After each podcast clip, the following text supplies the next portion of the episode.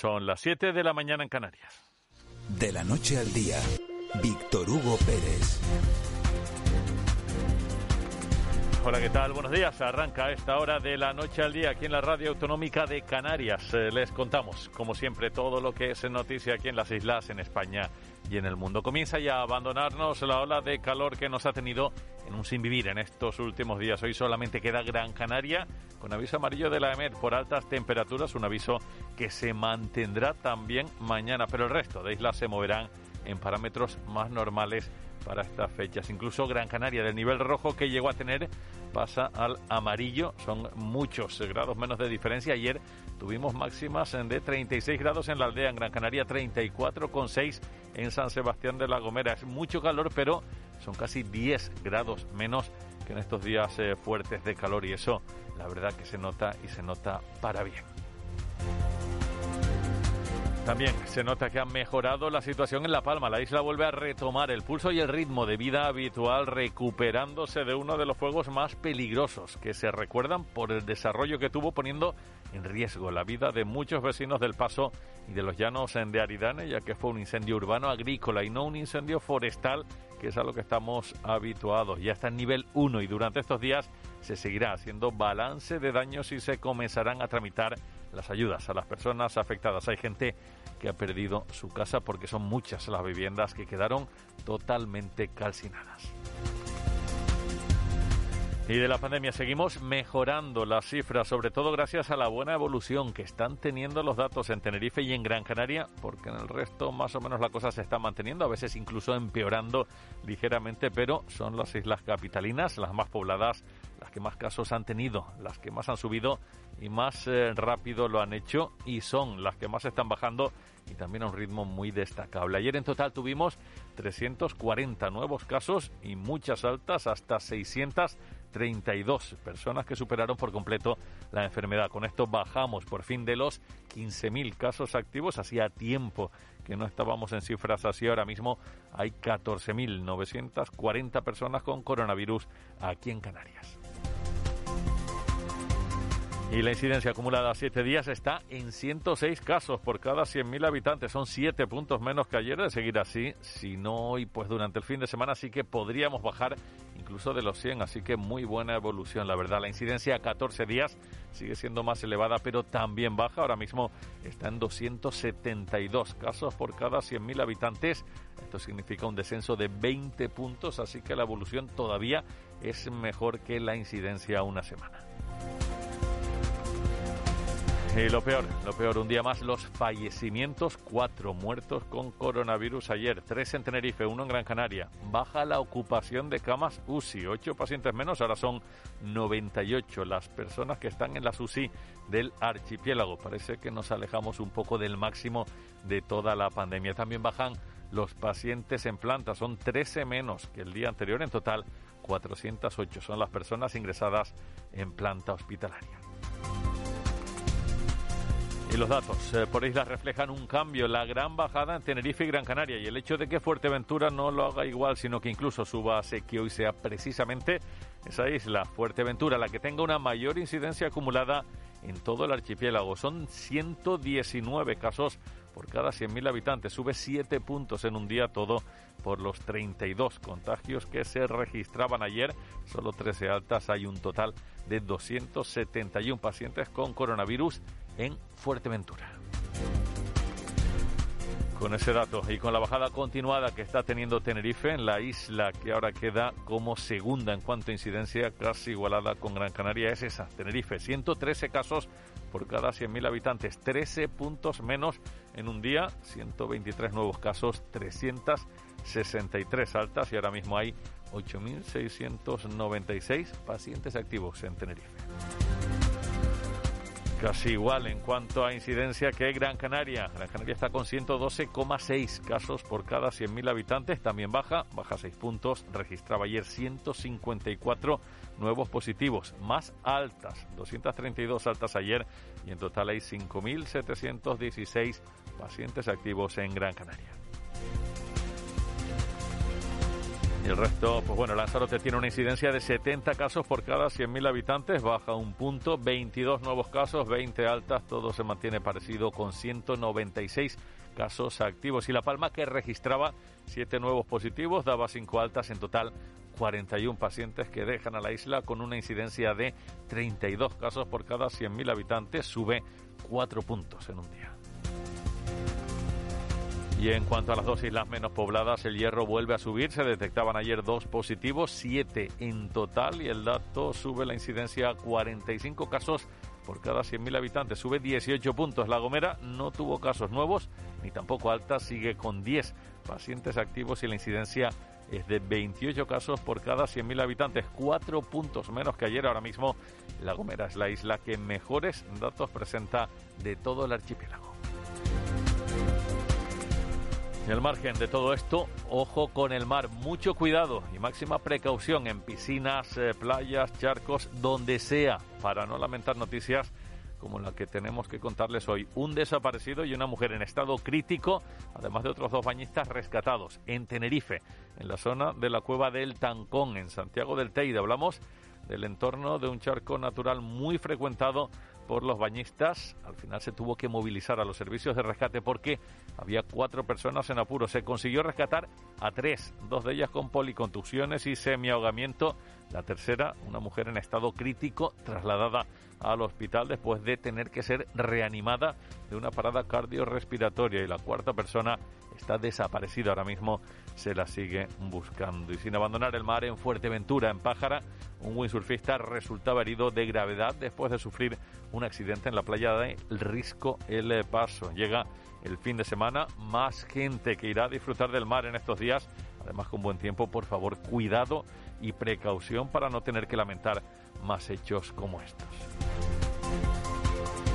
Y además, salvamento marítimo que rescataba anoche a 11 inmigrantes. Iban a bordo de un cayuco al sur de Gran Canaria. Fueron trasladados al puerto de Arguineguín. Hablamos de 11 varones, todos de origen subsahariano. Presentaban aparentemente buen estado de salud, aunque la tragedia la conocíamos unas horas antes en otro rescate. Una Zodiac semi-hundida a 250 kilómetros de Canarias. A bordo, una mujer en muy mal estado junto a dos cadáveres. Y además contó que en esa Zodiac inicialmente iban 40 personas. Así que 39 de ellos eh, habían eh, fallecido, habían perdido la vida y a bordo solo estaba esa mujer al borde de la muerte y dos eh, de los cuerpos. Imagínense la tragedia que es una más en el mar. 7 y 7, comenzamos. Caja 7 te ofrece los titulares del día. Titulares hoy 20 de agosto, hoy que no es un día más porque hoy se cumplen 13 años del accidente de Spanair, seguramente también se les haya pasado la fecha porque es mucho tiempo, 13 años ya desde que el reloj se detuvo para siempre para muchas familias, para muchas familias canarias que perdieron en esa pista de despegue de Barajas, de Barajas a sus seres queridos, eh, que se dejaron la ilusión, el amor y la vida en un accidente que no tenía que haber pasado.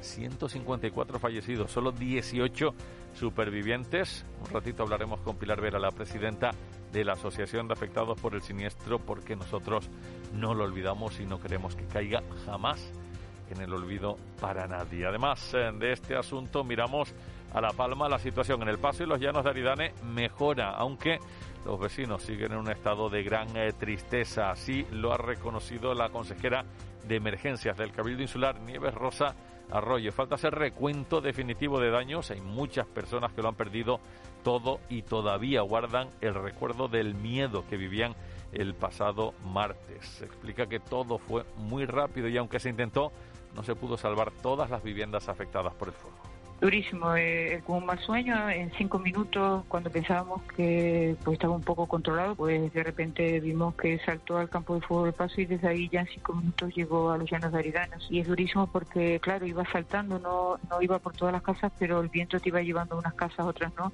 y no daba tiempo de con los recursos de llegar a todas las viviendas para actuar en el momento exacto.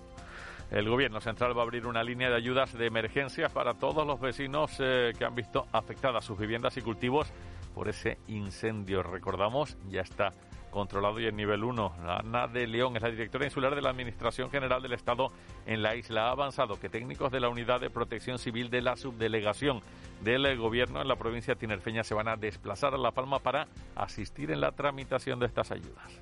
Líneas de ayuda, que es lo que nosotros vamos ahora en este momento a, poner en valor, son eh, unas de emergencia, tanto para viviendas, para propietarios, como personas que alquilen o tengan alquilada esa vivienda, eh, comercios, instalaciones, tenemos muchos talleres. Eh, bueno, pues todo esto tiene una línea de subvención y ayuda. Para canalizar y ser efectivos, vamos a trabajar con GESPLAN a través del Cabildo. Vendrán desde la subdelegación de gobierno gente de protección civil técnicos eh, que asesorarán directamente. El Gobierno de Canarias también pondrá en marcha ayudas eh, para los eh, afectados a través de la Consejería de Agricultura, Ganadería y Pesca. Se podrán habilitar ayudas a cargo del Plan de Desarrollo Rural para las infraestructuras que no cubran los seguros agrarios. Lo ha dicho aquí en Canarias Radio la consejera del área, Alicia Van Ostende. Hay que recordar que las producciones agrarias tienen agroseguro, el plátano de Canarias tiene un seguro colectivo, por tanto todas las explotaciones de plataneras están cubiertas por este seguro que cubre tanto el incendio como los dos vientos que hemos tenido también en las zonas costeras, también cubre todas esas infraestructuras que se han visto dañadas. Hemos pasado por algunas explotaciones en las que incluso el riego estaba quemado, por tanto todo eso lo podrá cubrir agroseguro y también lo que no cubre agroseguro lo podremos cubrir nosotros desde el gobierno de Canarias. Y de la pandemia el ritmo de vacunación ha decaído a medida que entramos en la época veraniega. Se ha vacunado al 70% de la población diana aquí en Canarias, pero todavía quedan muchas personas sin eh, vacunar. Daniel López Acuña, epidemiólogo, fue director de acción en situaciones de crisis de la Organización Mundial de la Salud. Ayer hablaba aquí en Canarias Radio. Tenemos que retomar y sobre todo establecer una claridad en términos estratégicos de cómo se va a abordar la vacunación de las personas más jóvenes para evitar que haya pues rechazo o incumplimiento con la vacuna de parte de esos grupos de población. A ver, ¿qué es lo que pasa? Se han juntado varios factores en esta fecha, falta de personal sanitario en el verano y sobre todo que la mayoría de la gente está de vacaciones. Yo creo que tenemos que centrarnos en mensajes, por un lado, sensibilizadores de la necesidad de vacunarse, eh, transmitir claramente que no hay vulnerabilidad en los jóvenes, que hay jóvenes que están ingresados en hospitales o en unidades de cuidados intensivos y que pueden tener cuadros severos de COVID y que necesitamos controlar lo que en estos momentos sigue siendo una transmisión comunitaria.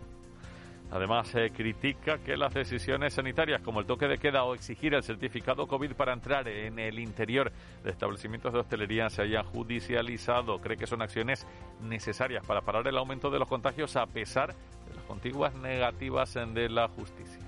Lamentablemente, eh, tenemos una situación en donde se pronuncian los tribunales, los jueces hacen valoraciones sobre la pertinencia epidemiológica de algunas medidas y esa no es su competencia. Su competencia es sobre eh, si las cosas son legales o no, pero no sobre la proporcionalidad, la pertinencia o lo adecuado de una medida sanitaria.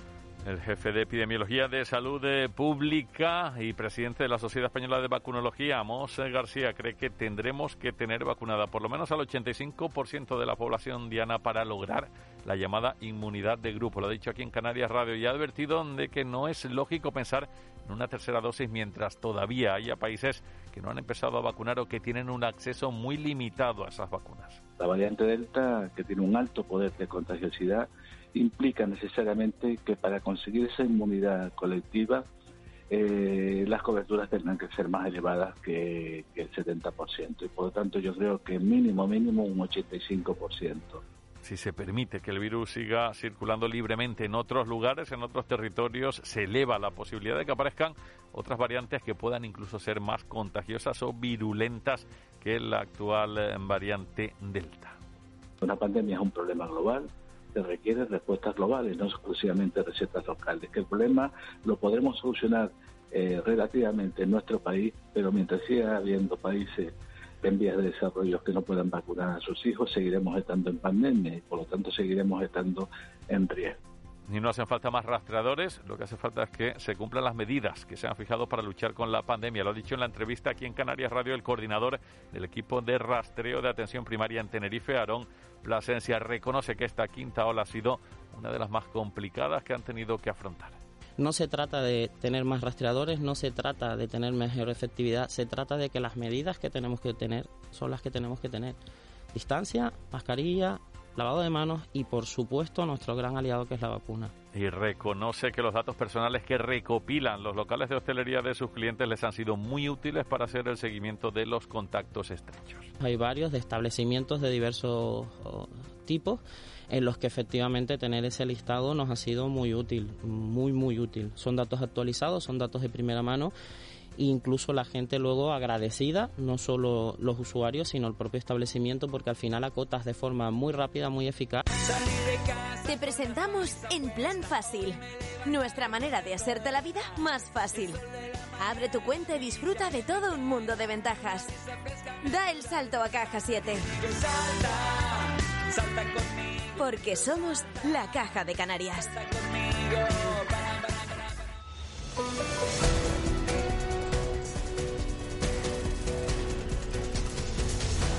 Siete y cuarto, Deportes, Juan Luis Monzón, ¿qué tal? Muy buenos días.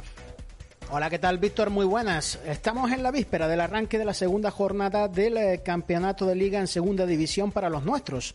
El primero en saltar al campo será el Club Deportivo Tenerife y lo hará además en casa y con el 40% del aforo del Rodríguez López disponible para los aficionados.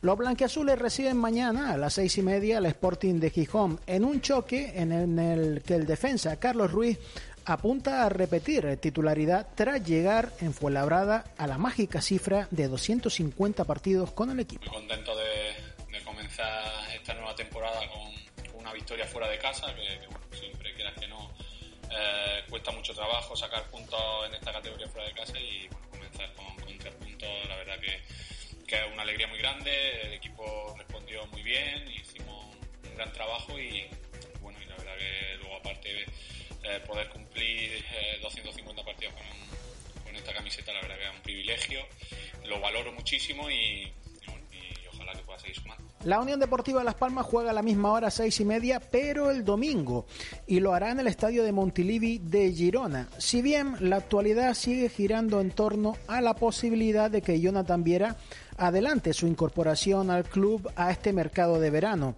El presidente de la entidad, Miguel Ángel Ramírez, lo ha explicado en la radio oficial. Su club es conocedor de que nosotros estamos dispuestos a, si lo dejan libre ahora, ficharlo en este mercado de, que acaba el 31 de, de agosto. Y ahí estamos esperando. Igual nos dicen que sí, igual nos dicen que no, o igual el día 31, faltando un minuto, nos dicen que sí, igual no llegamos ni a tiempo. No lo sabemos. No depende de nosotros. La Unión Deportiva Las Palmas en esto ha hecho todo lo que tenía que hacer. Tenemos todas las circunstancias en su sitio para que Jonathan Viera sea jugador de la Unión Deportiva Las Palmas en esta temporada, desde el inicio. Perdón, desde, desde que acabe el mercado este. Pero no depende de nosotros. Más cosas, la delegación española para los Juegos Paralímpicos ya se encuentra en Tokio, donde se va a desarrollar este evento a partir del próximo martes. Tres canarios están en el combinado nacional.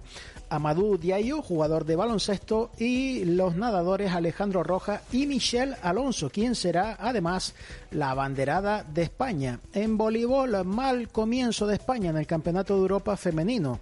La selección que dirige el técnico del Centro Comercial y de Ocio Siete Palmas, Pascual Saurín, y que además cuenta con varias jugadoras de nuestros equipos, ha caído en su debut por 3 a 1 con la República Checa.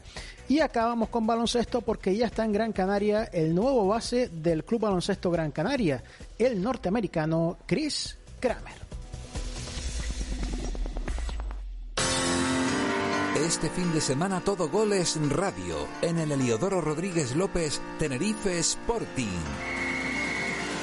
Y en Montilivi, Girona Las Palmas. Donde haya un equipo y un deportista canario, allí estará Canarias Radio todo Goles Radio con Juanjo Toledo. Vuelve el programa líder del fin de semana. Síguenos en las redes sociales. Somos Todo Goles Radio. Canarias Radio. Contamos la vida. Si tu empresa ha contratado últimamente o va a contratar jóvenes inscritos en garantía juvenil por un mínimo de seis meses y a jornada completa, aprovecha las ayudas a la contratación que te ofrece el Programa Integral de Cualificación y Empleo de la Cámara de Comercio de Santa Cruz de Tenerife, por un importe de 4.950 euros. El programa PISE está cofinanciado por el Fondo Social Europeo y el Cabildo de Tenerife. Para más información y detalle de la convocatoria, consulta la página cámaratenerife.com o llama al 922 100 406. No dejes pasar esta oportunidad. De la noche al día, Canarias Radio.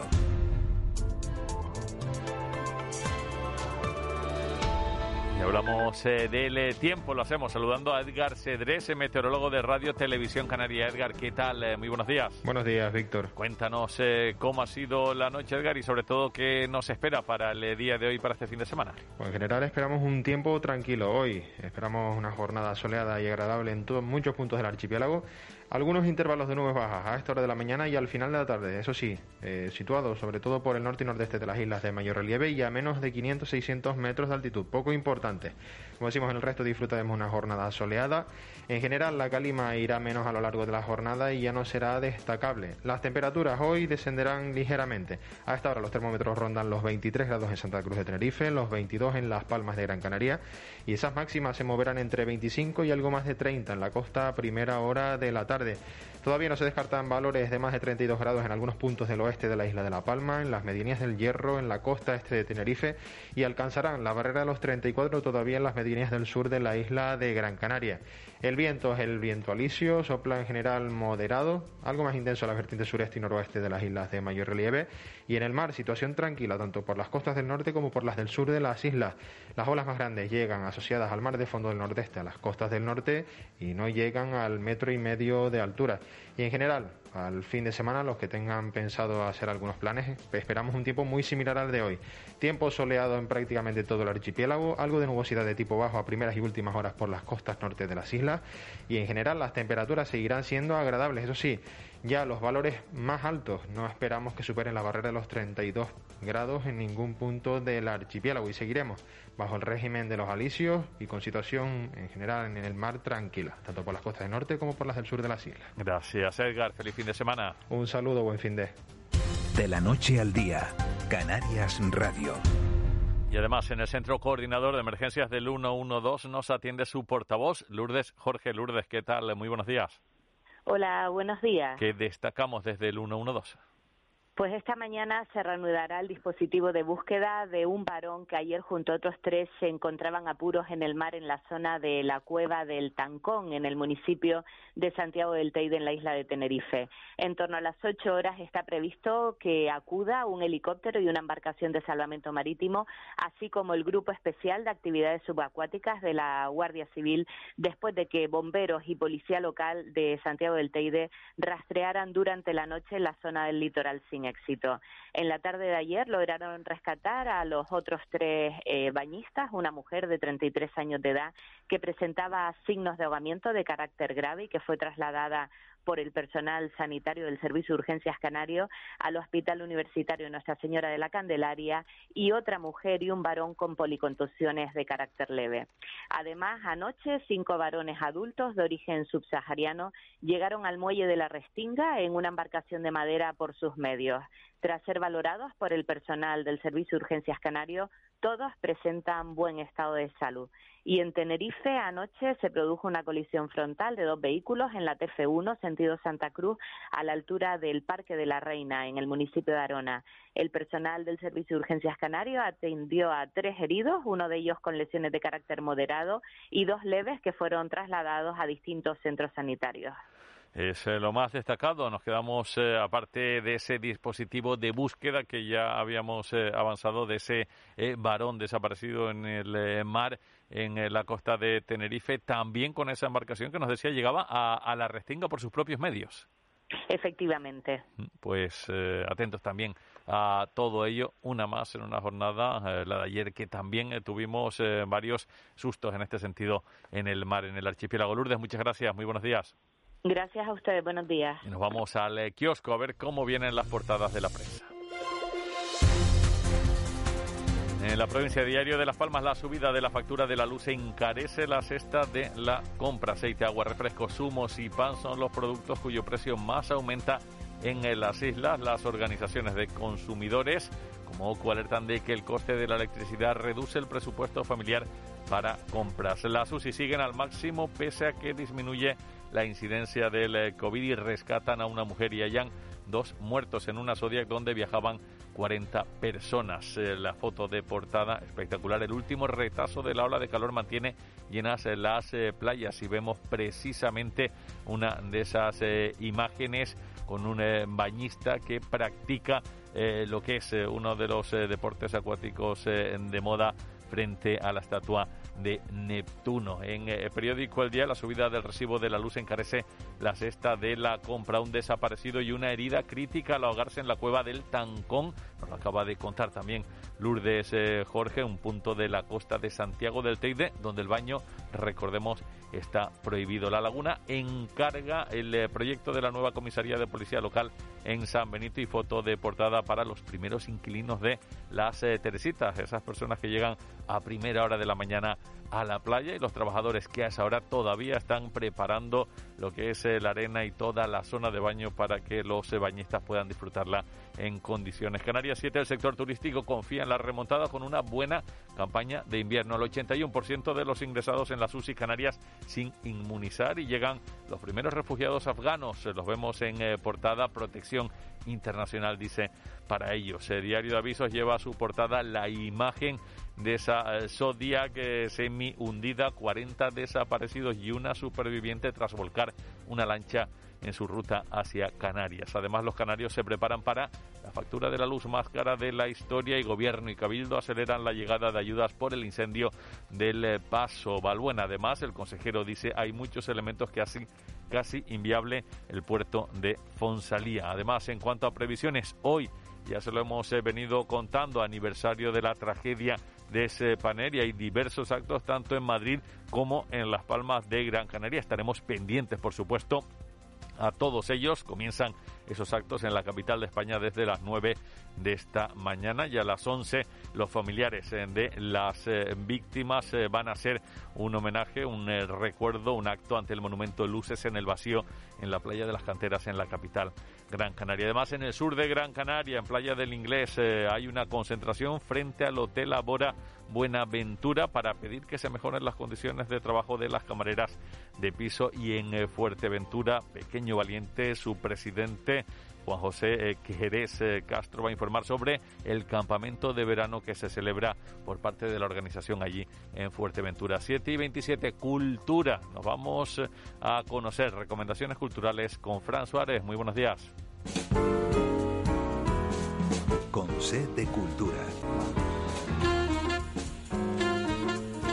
Buenos días, Víctor Hugo. La Sala Miller del Parque de Santa Catalina acoge este viernes el espectáculo Farándula, protagonizado por la actriz gran canaria Delia Santana y el pianista isleño Javier Aucerón. La protagonista, Norma Doramas, es una mujer que tras haber triunfado en el cine, no pasa por su mejor momento. A pesar de ello, formula una propuesta escénica caracterizada por la frescura y el desparpajo. Y la Plaza de Tigaday en la frontera ofrece este sábado la presentación del documental María Mérida, hasta que muera mi voz, realizado por la guionista Susi Alvarado.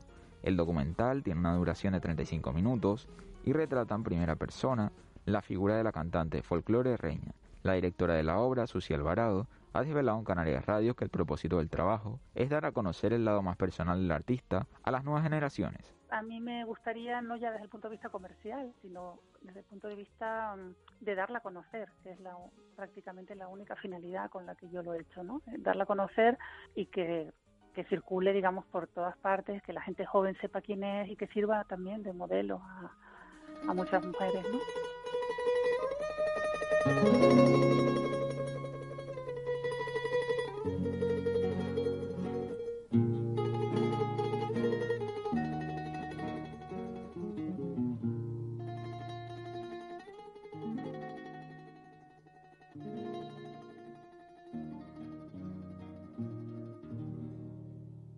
FI Festival regresa por sexto año consecutivo al Puerto de la Cruz. El espectáculo musical y de tendencia se celebra en la esplanada del Muelle durante el 20 y el 21 de agosto. El festival acogerá a diferentes artistas, como Sáhara, Rigoberta Bandini o la Canaria Melomana. La organización asegura que en esta edición se adaptará el recinto a la normativa sanitaria vigente.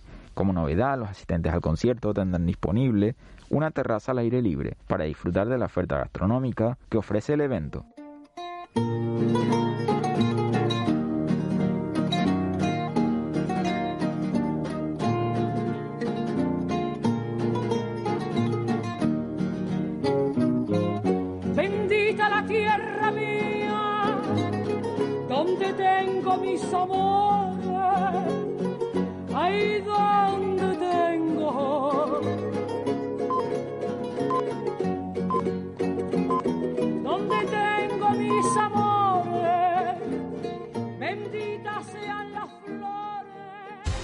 Noche al día, Canarias Radio. Víctor Hugo Pérez. Hablamos del eh, seguimiento de la evolución de la pandemia, siete y media de la mañana en Canarias. Para ello saludamos a África González, es catedrática de Inmunología del Centro de Investigaciones Biomédicas, expresidenta también de la Sociedad Española de Inmunología. África, ¿qué tal? Muy buenos días.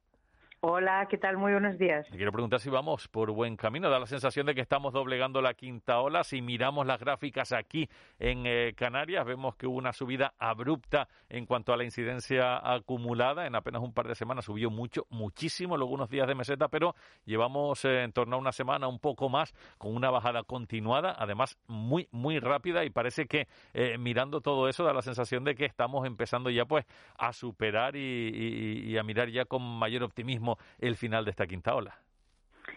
Sí, parece que, que está bajando, además, bueno, en todas las comunidades. Y bueno, era también lógico que se juntaron todo un conjunto de elementos como es el pues abrir digamos las, las medidas eh, se disminuyeron las restricciones eh, o ha habido más movilidad de la gente las vacaciones las comidas familiares con amigos y luego se ha juntado también con la llegada de la variante delta que es mucho más contagiosa que las anteriores. Y bueno pues todo eso fue eh, digamos el cóctel que, que hizo que se tuviera esta quinta ola y tanto que, que sí, de todas maneras, hay una noticia que, que no es ni mucho menos positiva y que hemos conocido hoy, que es la posibilidad de que el Reino Unido eh, incluya a España en la lista roja de destinos y todo por el hecho de que cada vez son más los turistas británicos que, que vienen de vacaciones a España, también a Canarias y que al regresar pues eh, sufren la enfermedad. Se ha incrementado pues eh, del 0,9% al 2,9% durante el mes de julio y superamos por mucho otros destinos. Yo no sé qué, es lo que pasa, si es porque aquí predomina más esa variante delta y es más fácil eh, pues eh, contagiarse o el hecho de que eh, pues a veces vienen y se creen que aquí no hay no hay virus y dejan de tomar cualquier tipo de medidas y al final pasa lo que pasa. Sí, claramente yo creo que es esa relajación de las medidas de, de sentirse pues eh, como que se está de vacaciones y entonces está inmune al virus, ¿no? El virus está circulando, está claro, es un virus que es muy muy contagioso eh, y también lo que hay que transmitir es que la vacunación no previene de contagiarse, es decir, la vacunación lo que va a hacer es evitar que la persona enferme, que tenga secuelas o que fallezca eh, la mayor parte de las personas vacunadas van a desarrollar o una enfermedad muy, muy leve o van a estar asintomáticas, pero sí que pueden contagiar. Y ese es el problema, que si se relajan las medidas, eh, pues mm, las personas pueden volver a infectarse.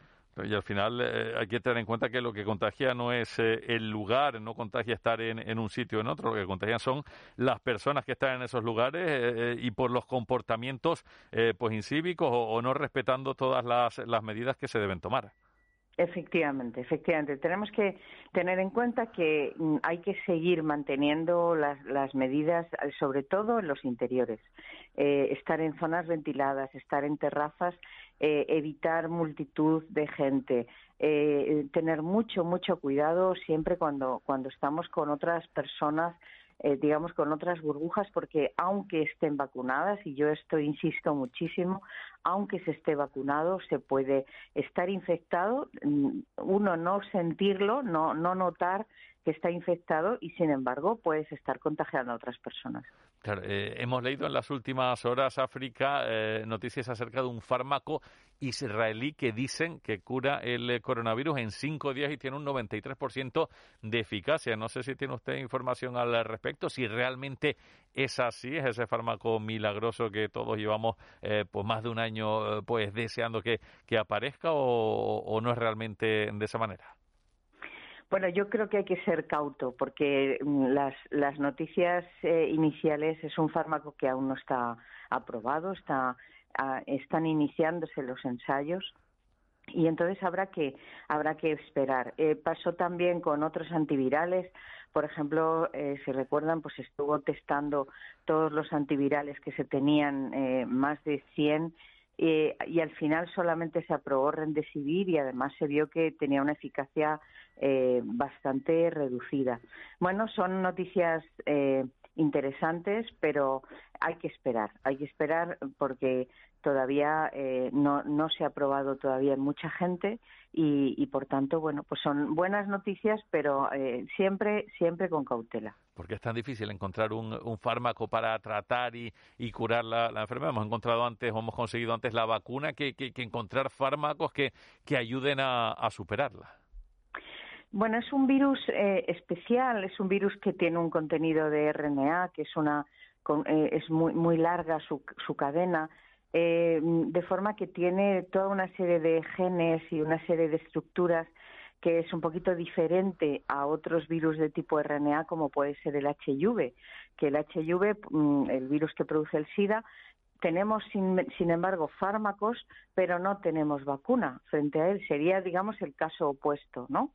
En este caso, la vacuna eh, se ha visto que es muy eficaz frente a la proteína de la superficie y, sin embargo, el, el parar la replicación del virus eh, se está viendo compleja. De todas maneras, llevamos poco más de dos años, bueno, no ha llegado todavía a dos años de pandemia y realmente las investigaciones han sido han, están yendo muy rápidas pero no podemos en, en, un, en un, breve espacio de tiempo tener eh, fármacos eficaces eh, porque todo eso lleva un proceso de, de, trabajo de investigación de laboratorio eh, muy importante. Lo primero que se ha hecho es probar lo que tenemos pero si eh, se, se, ve que no funciona pues hay que intentar diseñar nuevos fármacos y todo eso suelen ser procesos que llevan años. No llevamos ni dos años de pandemia, pero parecen dos siglos, la verdad. Y, y yo lo que no sé si vamos a tener que prepararnos para eh, vivir o sufrir otras pandemias. No sé si, si, en nuestra escala temporal podríamos tener que enfrentarnos a, a otras pandemias eh, a lo largo del tiempo.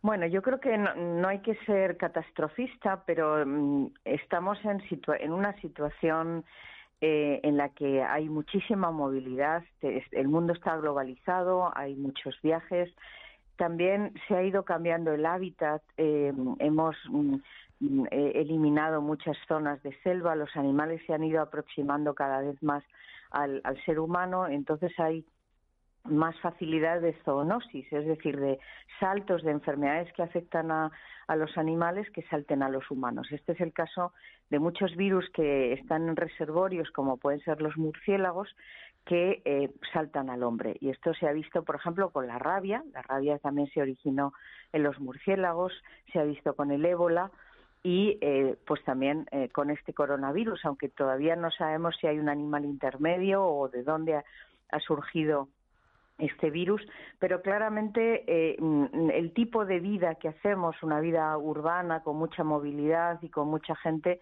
bueno, pues favorece que pudiera, que pueda verse, eh, pueda haber estas pandemias y que se extiendan rápidamente. Yo creo que la diferencia con respecto a otras es sobre todo la rapidez en, la, digamos, en la diseminación. Eh, tengo que recordar que ya en este siglo en el siglo XXI hemos tenido, o sea, no solamente la, la, de, la de gripe del 2009, sino que ya empezó el otro SARS, el SARS-1, el MERS y ahora tenemos el SARS-2, eh, ¿no?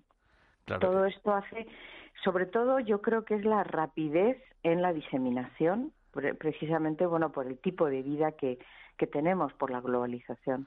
Esa palabra es la que me venía a mí precisamente a la mente, la globalización. África, ¿habrá eh, una sexta ola? Eh, tuvimos primera, segunda, estamos ahora superando la quinta, pero ya nos preguntamos si habrá una sexta ola y, en caso de que así sea, ¿cómo, eh, ¿cómo sería? Porque esta se ha caracterizado por muchísimos más contagios, o por lo menos contagios detectados y sobre todo en, entre la población más joven. ¿Habrá sexta ola y cómo será?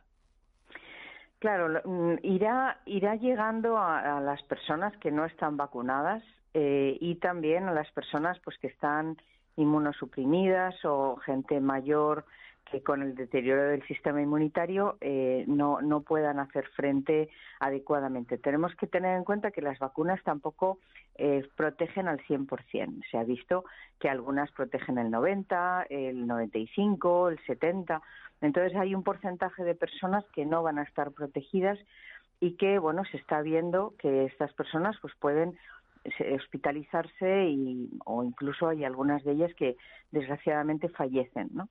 ¿Qué es lo que se espera? Se espera que conforme más gente esté vacunada, aunque la enfermedad siga, aunque los contagios sigan entre nosotros, esa enfermedad sea mucho más leve, eh, las hospitalizaciones sean menores, pero sí que pueda ir llegando a los grupos poblacionales de que no están vacunados. Eso, eso es lo que puede ir pasando.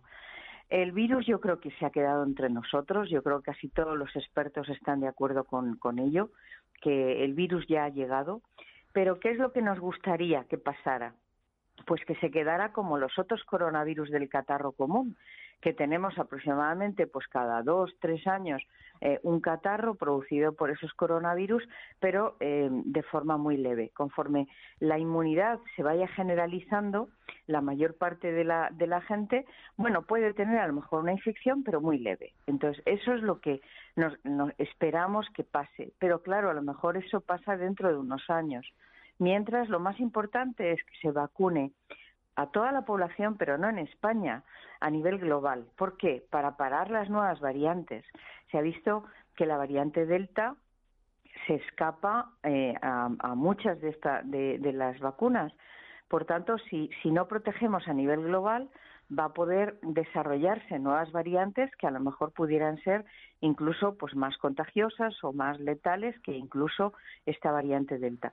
Por eso la Organización Mundial de la Salud está llamando y clamando, por favor, eh, vacunemos a toda la población, porque esto es un problema global, ¿no? La palabra global creo que es importante tenerla en mente. Claro, pues interesantísimas las reflexiones y volveremos, si le parece, a hablar en próximos días para comentar cómo sigue la evolución de, de esta pandemia en el eh, país y también aquí en Canarias. África González, muchas gracias, muy amable, muy buenos días.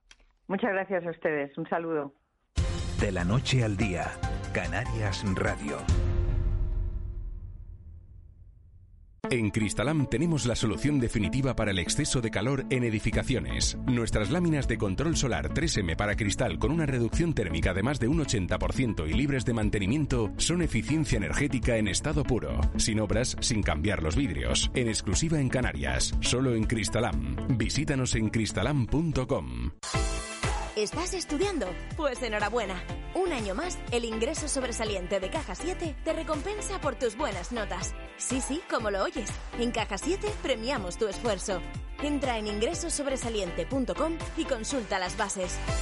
Caja 7. Somos la Caja de Canarias. De la noche al día. Canarias Radio.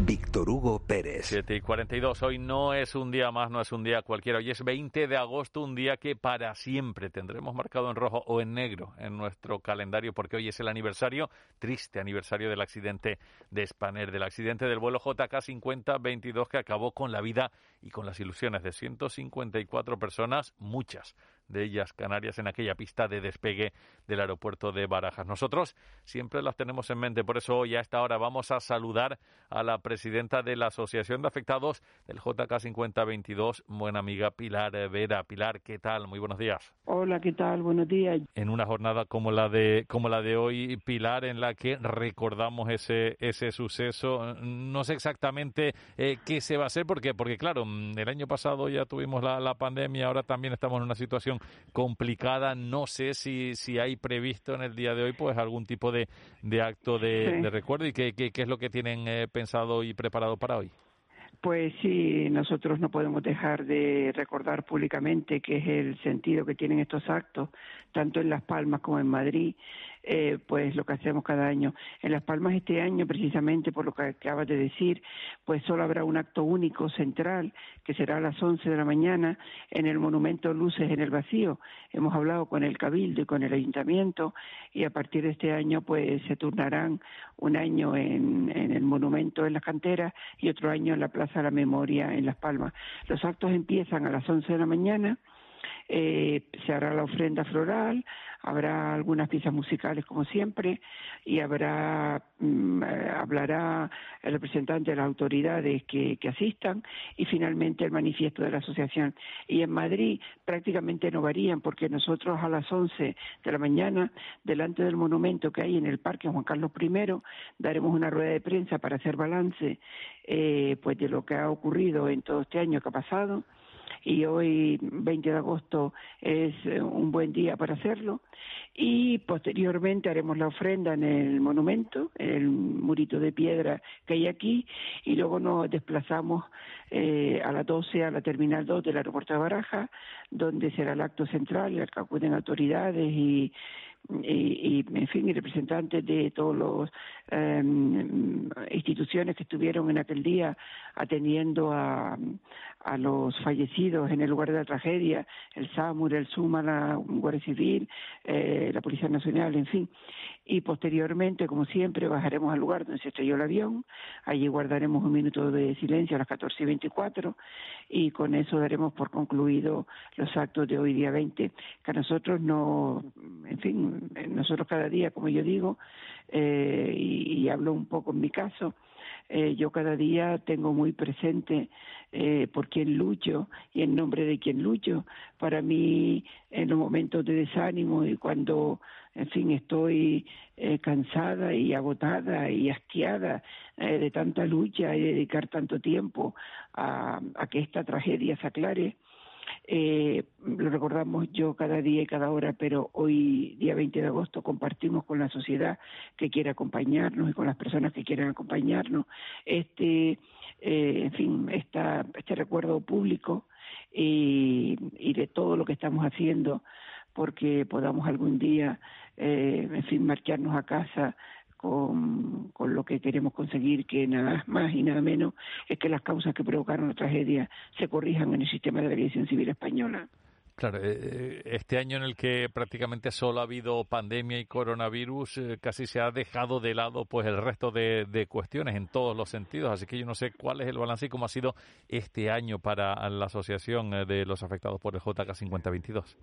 Vamos a ver, a mí particularmente no me ha parado la pandemia porque el año pasado, el 13 de abril, en plena pandemia, eh, conseguimos que por tercera vez que se había presentado a finales de febrero, eh, la mesa del Congreso calificara la iniciativa para reabrir la comisión de investigación y el 13 de abril la aprobó el Pleno de la Cámara por asentimiento. Posteriormente, no dejé de luchar para que la comisión se creara nuevamente y así fue. Hubieron cuatro comparecencias que faltaban eh, de, la, de los anteriores trabajos y, y finalmente, después de un largo recorrido, el 13 de mayo de este año, el Pleno de la Cámara aprobó por mayoría aplastante de 219 votos el dictamen de conclusiones. En esas conclusiones se recoge que se señala que hay 18 responsables vivos, eh, políticos, eh, se recoge que ah, el ACIAYAC tiene que volver a investigar, se recoge que tiene que mandarlo a la Fiscalía General del Estado para que depure posibles responsabilidades. En fin, el balance eh, dentro de todo es bastante alentador en el sentido este que decía antes de que se corrijan las causas eh, que provocaron la tragedia. Sin embargo, nosotros ahora mismo estamos en una situación que nos tiene absolutamente desconcertados, porque la mesa y el pleno del Congreso siguen sin enviar al Gobierno, al Ministerio de Transporte, a la Fiscalía General del Estado y al Consejo de Estado ese dictamen de conclusiones. O sea que nuestra lucha en estos momentos, hoy día 20, es eh, que hemos cesado un solo día, desde el 13 de mayo que se aprobó, conseguir que ese dictamen de conclusiones vaya a sus destinatarios para que continúen eh, trabajando, vamos a llamarlo así, en, el contenido de las conclusiones que, tiene. Y yo no sé qué esperan entonces la mesa y el, y el pleno para que envíen ese, ese dictamen de conclusiones. Pues eso es lo que nosotros no nos explicamos, porque realmente tengo también que decir que hubieron 121 votos negativos, que fue el del PSOE. Eh, quiero decir también aquí de que aunque el PSOE votó en contra, no todas las personas y dirigentes del PSOE compartían ese voto negativo eh, y cinco abstenciones. Tal vez ese sea la clave de por qué eso no se ha mandado a los organismos que he citado antes. El PSOE está gobernando, votó que no en el Congreso y probablemente hay algún temor de que si el dictamen de conclusiones va a la Fiscalía, incluso, incluso podía darse de que como hay que pedirle también los datos técnicos que el juez le pidió, pero que Boeing ninguneó, y eso tendría que volver al juzgado número 11 para tramitarlo, pues no sé, existirá algún temor de que, de que esto pueda ponerse nuevamente en la casilla de salida a nivel judicial eh, y desde luego eso, en fin, no, no, no me lo han dicho directamente, pero es lo que suponemos que está ocurriendo. Eh, Pilar, eh, durante este bueno año y medio desde que se inició la, la pandemia, eh, las aerolíneas pues han dejado de volar, poco a poco intentan recuperarlo, se encuentran económicamente muchas de ellas en una situación muy muy complicada y uno se pregunta si a la hora de ahorrar eh, en gastos, eh, intentar pues reducir costes, eh, se puede o no se puede hacer por parte de algunas a, costa de la seguridad de, las aeronaves. No sé si usted considera que, se puede volar seguro actualmente en todo el mundo y, en todo el país, aquí también en Canarias. en una situación tan grave como la que llevamos viviendo, eh, desde, el año pasado, eh, se dan situaciones paradójicas y realmente solo sobreviven los que estaban mejor preparados para afrontarla, los que eran más fuertes, los que han tenido suerte. Eso también trasladado al mundo de la aviación, eh, probablemente esta pandemia sirva para sacar del mercado aquellos eh, que se tomaron el transporte como un medio de ganar dinero y no como la finalidad que tiene, que es que las personas se mueven y llegan a destino. Yo he llegado el día 17 de Las Palmas y, bueno, eh, el avión que tenía que traer estaba roto. Afortunadamente eh, mandaron un avión de, en fin, de recambio. Eh, llegué con retraso, pero llegué a Madrid a la una de la madrugada, cuando tenía que haber llegado a las once de la noche del día 17 yo, desde luego, no soy alarmista, pero sí es verdad que, y lo está denunciando ahora mismo el, el, CEPLA respecto a los pilotos y a las líneas aéreas que mantienen a pilotos inertes y que están descargando sobre los que están volando eh, mayor número de vuelos. Eh, la fatiga en los pilotos es un síntoma claro de inseguridad aérea. Eh, y esto lo señalo a título de ejemplo. Desde luego, la, la aviación eh, se está recuperando a pasos agigantados y también se está utilizando el COVID como un medio eh, para, digamos, no cumplir como debieran todos los requisitos que exige la seguridad aérea. En ese sentido, hay que estar alerta y, desde luego, eh, en fin, poner cada uno de nuestra parte para que ante una situación que no está clara, desde luego no volar. Eh, yo no quiero alarmar a nadie, ni quiero eh, tampoco sembrar la discordia, pero yo sigo insistiendo 13 años después de que las causas que provocaron esta tragedia siguen latentes en el sistema de elección civil española, que cada uno lo interprete como mejor le parezca. Ahí queda, por supuesto, esa denuncia de Pilar Vera, a quien eh, recordamos, queremos eh, muchísimo y en un día como el de hoy, por supuesto, teníamos que escucharla. Pilar, sabemos que es un día complicado, así que muchas gracias por atendernos, que vaya todo de la mejor manera posible y ya sabes, Pilar, que aquí pues nos tienes a, todos nosotros los que hacemos la radio pública de Canarias, tanto hoy como los 365 días del, del año a tu disposición. Muchas gracias, Pilar, un beso muy grande. Muchísimas gracias porque además es verdad y siempre están ahí y un abrazo desde el corazón para todos los que desde la Radio Pública Canaria siempre nos tiene muy presente. Un abrazo muy grande. Gracias. De la noche al día, Canarias Radio.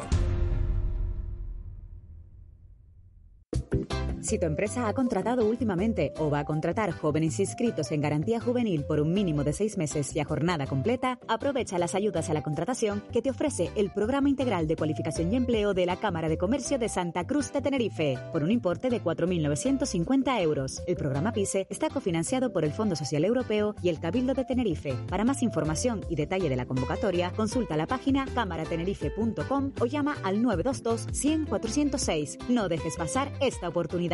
Me llamo José Manuel Pavón y soy médico de urgencias en un hospital. Ni el móvil, ni la forma de vestir, ni tus amistades. No permitas que te controle. Ante la violencia de género, no estás sola. Cuenta conmigo. Esta pandemia la vamos a sanar entre todos. Servicio Canario de la Salud. De la noche al día. Canarias Radio. Víctor Hugo Pérez. Vamos a acercarnos a conocer algo más acerca de lo que está pasando y por qué está pasando en Afganistán, que es portada informativa en todo el mundo en los últimos días. Enrique Ayala es analista de la Fundación Alternativas. Señora Ayala, ¿qué tal? Muy buenos días. Buenos días. ¿Cómo se explica lo que está pasando en Afganistán y esa subida nuevamente al, al poder tan rápida y de esa manera por parte de los talibanes? Después de 20 años de, ocupación militar eh, por parte de Estados Unidos y por parte de muchísimos países eh, eh, que participaron en la coalición, en, en 2020, en febrero de 2020, la administración Trump llegó a un acuerdo con los talibanes para retirar las tropas en 14 meses, a cambio de que los talibanes no acogieran eh, ni dieran asilo ni apoyaran a nadie, ningún grupo ni persona que pudiera eh, cometer algún atentado terrorista contra Estados Unidos o contra sus aliados. Y eh, al cambio también de un cese el fuego que permitiera un diálogo político interno para llegar a un acuerdo sobre el futuro del país entre todas las fuerzas políticas. Entonces se suponía que en mayo se retiraban todas las tropas internacionales, se retiraba Estados Unidos y con, con Estados Unidos todos los demás, naturalmente. Eh, luego el presidente Biden ah, lo retrasó un poco, pero eh, dijo que eh, antes del 11 de septiembre habrían salido todas las tropas, ¿no? Es decir, estaba prevista la salida de todas las tropas hasta el día 31 de agosto. Entonces, al irse las tropas internacionales y básicamente las de Estados Unidos, se suponía que el ejército de afgano, que había sido entrenado y financiado por Estados Unidos, pues iba a hacer frente a la ofensiva talibán, pero el ejército afgano ha desaparecido, no, no, ha hecho frente a la ofensiva talibán, eh, prácticamente no han combatido y entonces naturalmente los talibanes se han hecho con el poder en, muy pocas semanas, simplemente a raíz de que se supiera la retirada de las tropas internacionales. Y, se puede creer la palabra de, los talibanes que no van a albergar terroristas, que van a respetar los derechos a, las personas a los que habían ayudado a los occidentales, que no van a tomar ninguna represalia contra ellos, que van a ser tan buenos y que se van a portar tan bien. Eh, ¿Se tiene uno que creer todas esas palabras que vienen de, por parte de ellos? Bueno, habrá que verlo, naturalmente. Mm, personalmente eh, pienso que en lo que respecta al apoyo al terrorismo internacional es posible que cumplan por la cuenta que les tiene. Porque lógicamente ya tienen la experiencia eh, de haber sido desalojados violentamente del poder eh, en el año 2001. Eh, pero en, lo que respecta al, país, es decir, en, lo que respecta al, interior del país, desde luego mm, parece muy difícil de creer a la luz, sobre todo de los incidentes que ha habido estos últimos días. ellos quieren presentar una imagen más moderada, una imagen un poco diferente de la que tenían en 2001, pero es evidente que su voluntad política es aplicar la Sharia, es decir, la, ley islámica en su faceta más cruel, en su modalidad más extrema y más radical. Y esto afecta naturalmente, sobre todo a las mujeres y a las niñas, también a todos aquellos, aunque sean musulmanes, que no quieren ese tipo de rigidez eh, y prefieren más mayor libertad y, por supuesto, a los que no son musulmanes. Entonces, en el interior del país eh, son difícilmente creíbles.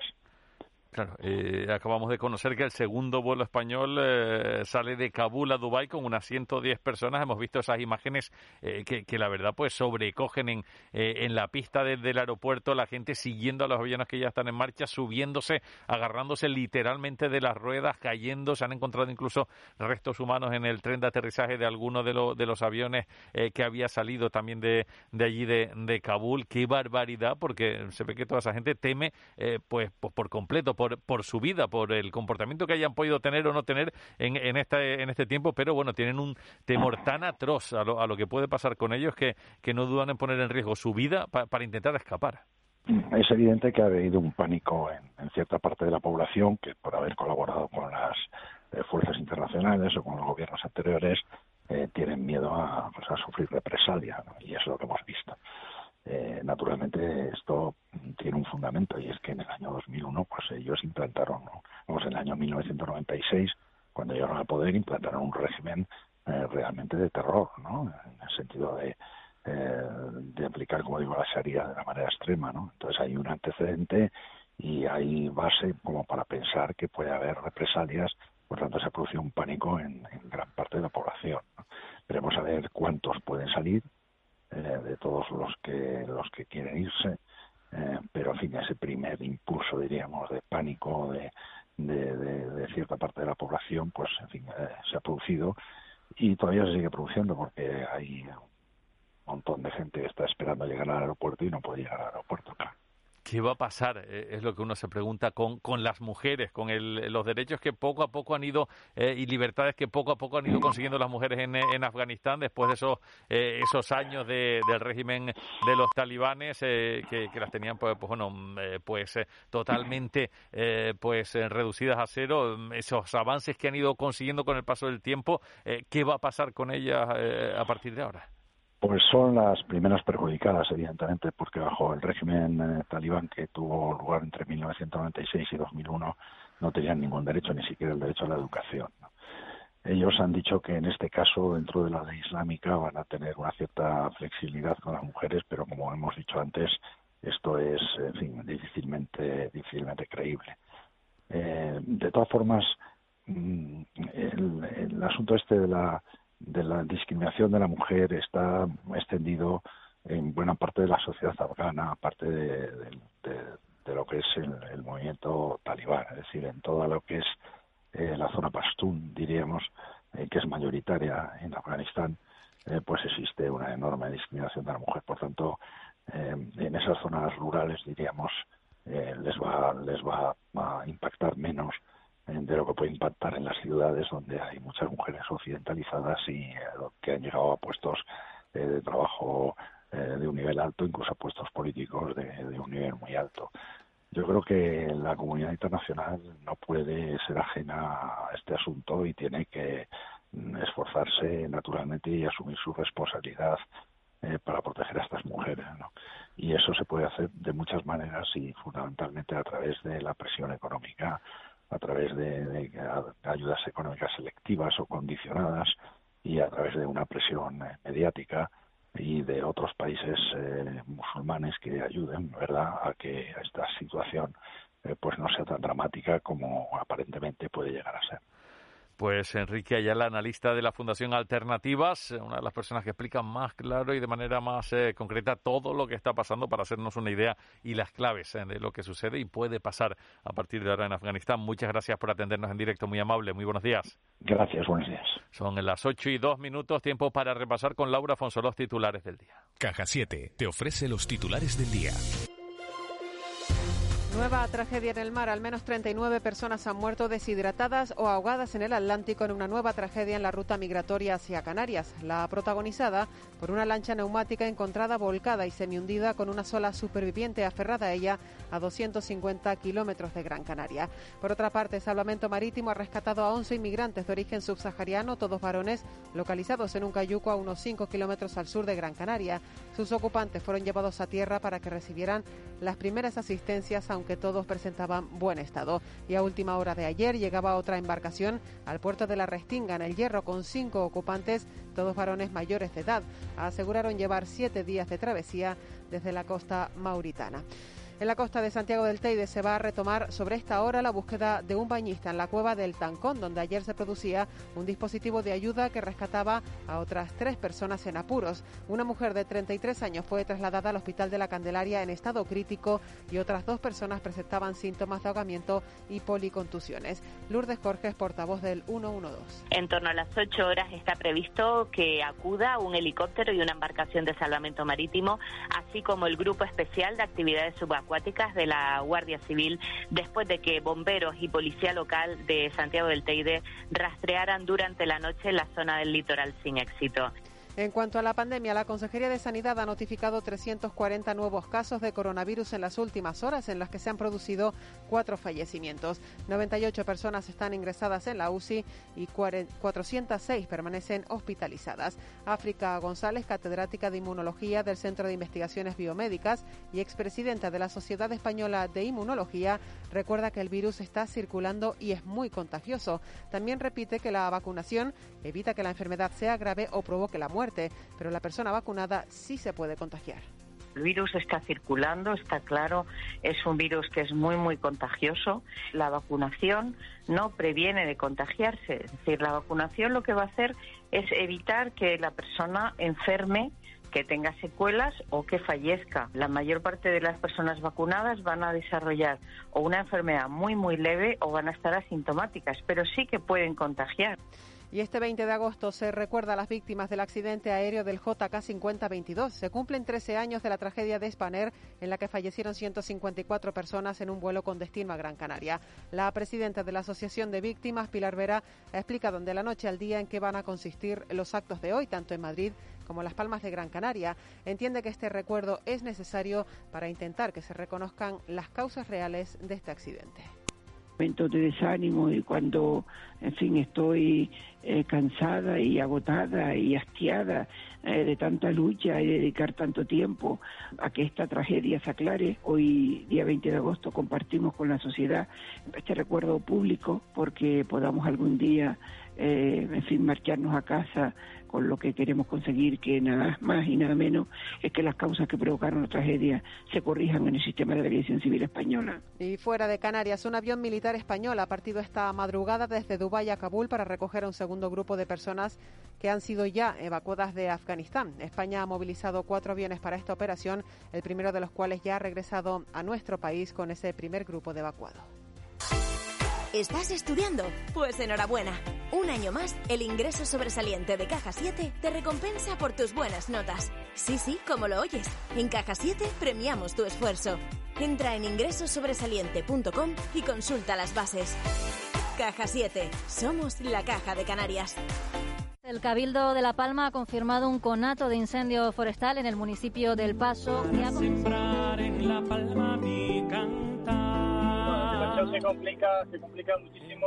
Bueno, ha corrido muy rápido, muy rápido entre, entre las casas. Ladera, roque, barranco y costa fui. Esta vez no podemos hablar en sí de un incendio forestal, sino una mezcla de interfaz. Y es la primera vez que nos pasa así tan cerca de nuestras casas que nos pase el fuego. Se ven las llamas cerca de las casas y uno siente que puede perder aquello que más quiere. Isla de nieve, isla de espuma, corazón puesto al oeste.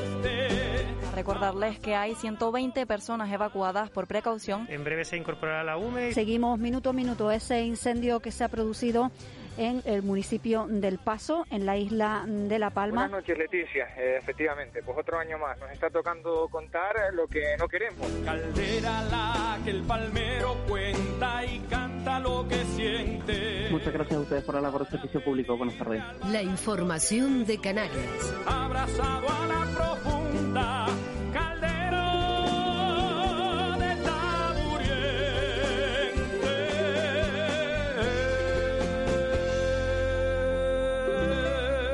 Canarias Radio. Contamos la vida. Si tu empresa ha contratado últimamente o va a contratar jóvenes inscritos en garantía juvenil por un mínimo de seis meses y a jornada completa, aprovecha las ayudas a la contratación que te ofrece el Programa Integral de Cualificación y Empleo de la Cámara de Comercio de Santa Cruz de Tenerife, por un importe de 4.950 euros. El programa PISE está cofinanciado por el Fondo Social Europeo y el Cabildo de Tenerife. Para más información y detalle de la convocatoria, consulta la página cámaratenerife.com o llama al 922 100 406. No dejes pasar esta oportunidad. De la noche al día, Canarias Radio. Víctor Hugo Pérez.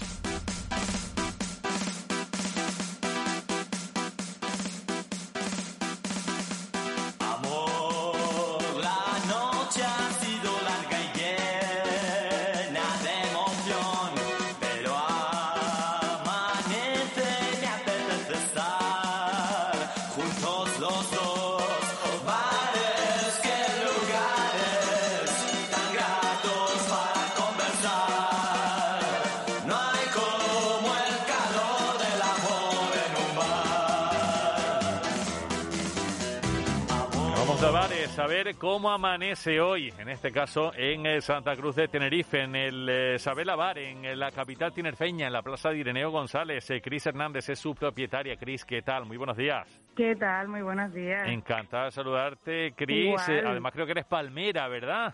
Pues sí, señor. ¿Cómo has vivido este incendio en la isla de, de La Palma estos días que ha sido tan complicado? Imagino que preocupada. Desde- sí, preocupada desde la distancia al final, porque bueno, pues llevo ya en Tenerife muchos años, pero bueno, pendiente, porque al final, bueno, independientemente de cuando, de donde uno sea, cada vez que pasa algo así en cualquiera de las islas uno se preocupa, ¿no? Entonces, bueno, que se solucione lo antes posible y, y, y- y pendiente y, y bueno, con mucho ánimo para todo el mundo, porque afecta al menor número de personas posible, claro. Claro que sí. Hablamos eh, de Sabela Bar. Está ubicado en un lugar céntrico y la verdad encantador en la capital tirrefeña como es la Plaza Ireneo González. Un sitio de esos que están eh, de moda, ¿verdad, Cris?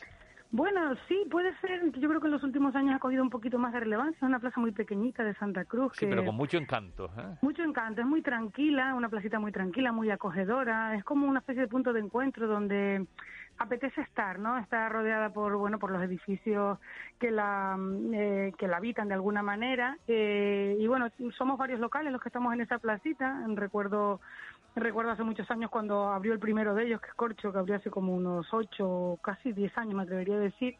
Y a partir de ahí, pues en cascada fue abriendo una serie de locales, restaurantes en su mayoría.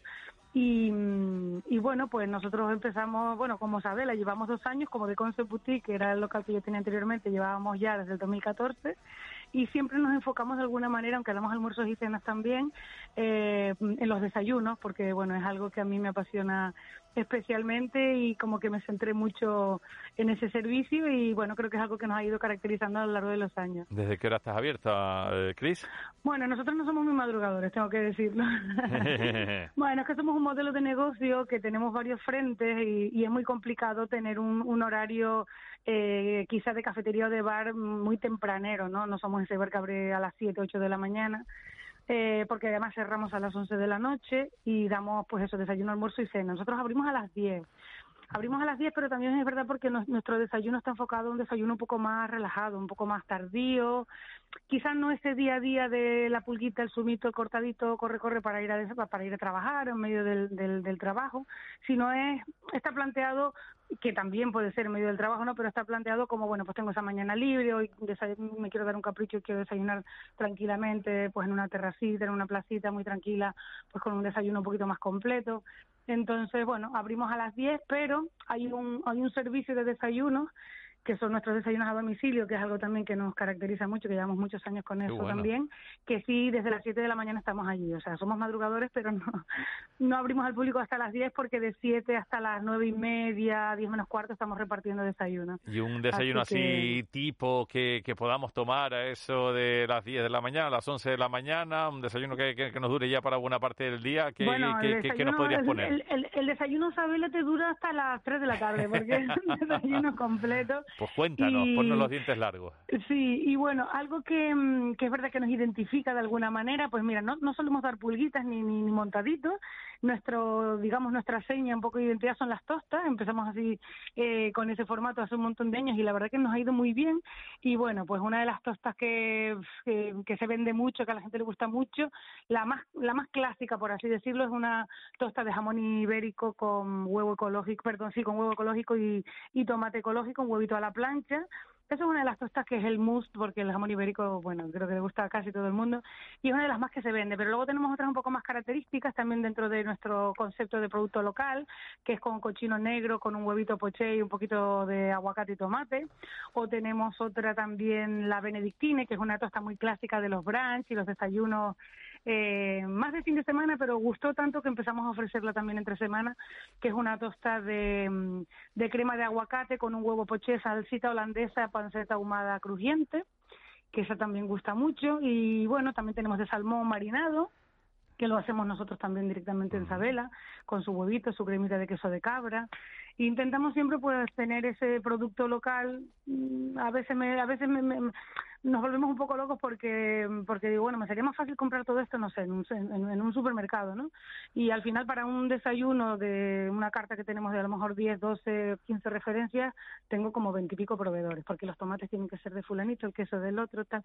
Y estamos un poco como con esa obsesión desde hace tiempo, pero bueno, creo que el resultado es bueno y a la gente le gusta mucho. Parece que, sí, por las referencias que, tenemos y habrá que darse un, eh, un saltito a esa plaza Ireneo González, a la Isabela Bar, con Cris Hernández, atendimiento maravilloso. Cris, muchas gracias por eh, compartir también todo esto con nosotros. Un saludo. Y, por este espacio que, bueno, hay que dar esa visibilidad un poco a todos los que hacemos eh, posible que esos desayunos sean un poco más felices cada día. Claro que sí. Un abrazo. Venga, un beso. Gracias, gracias. Chao.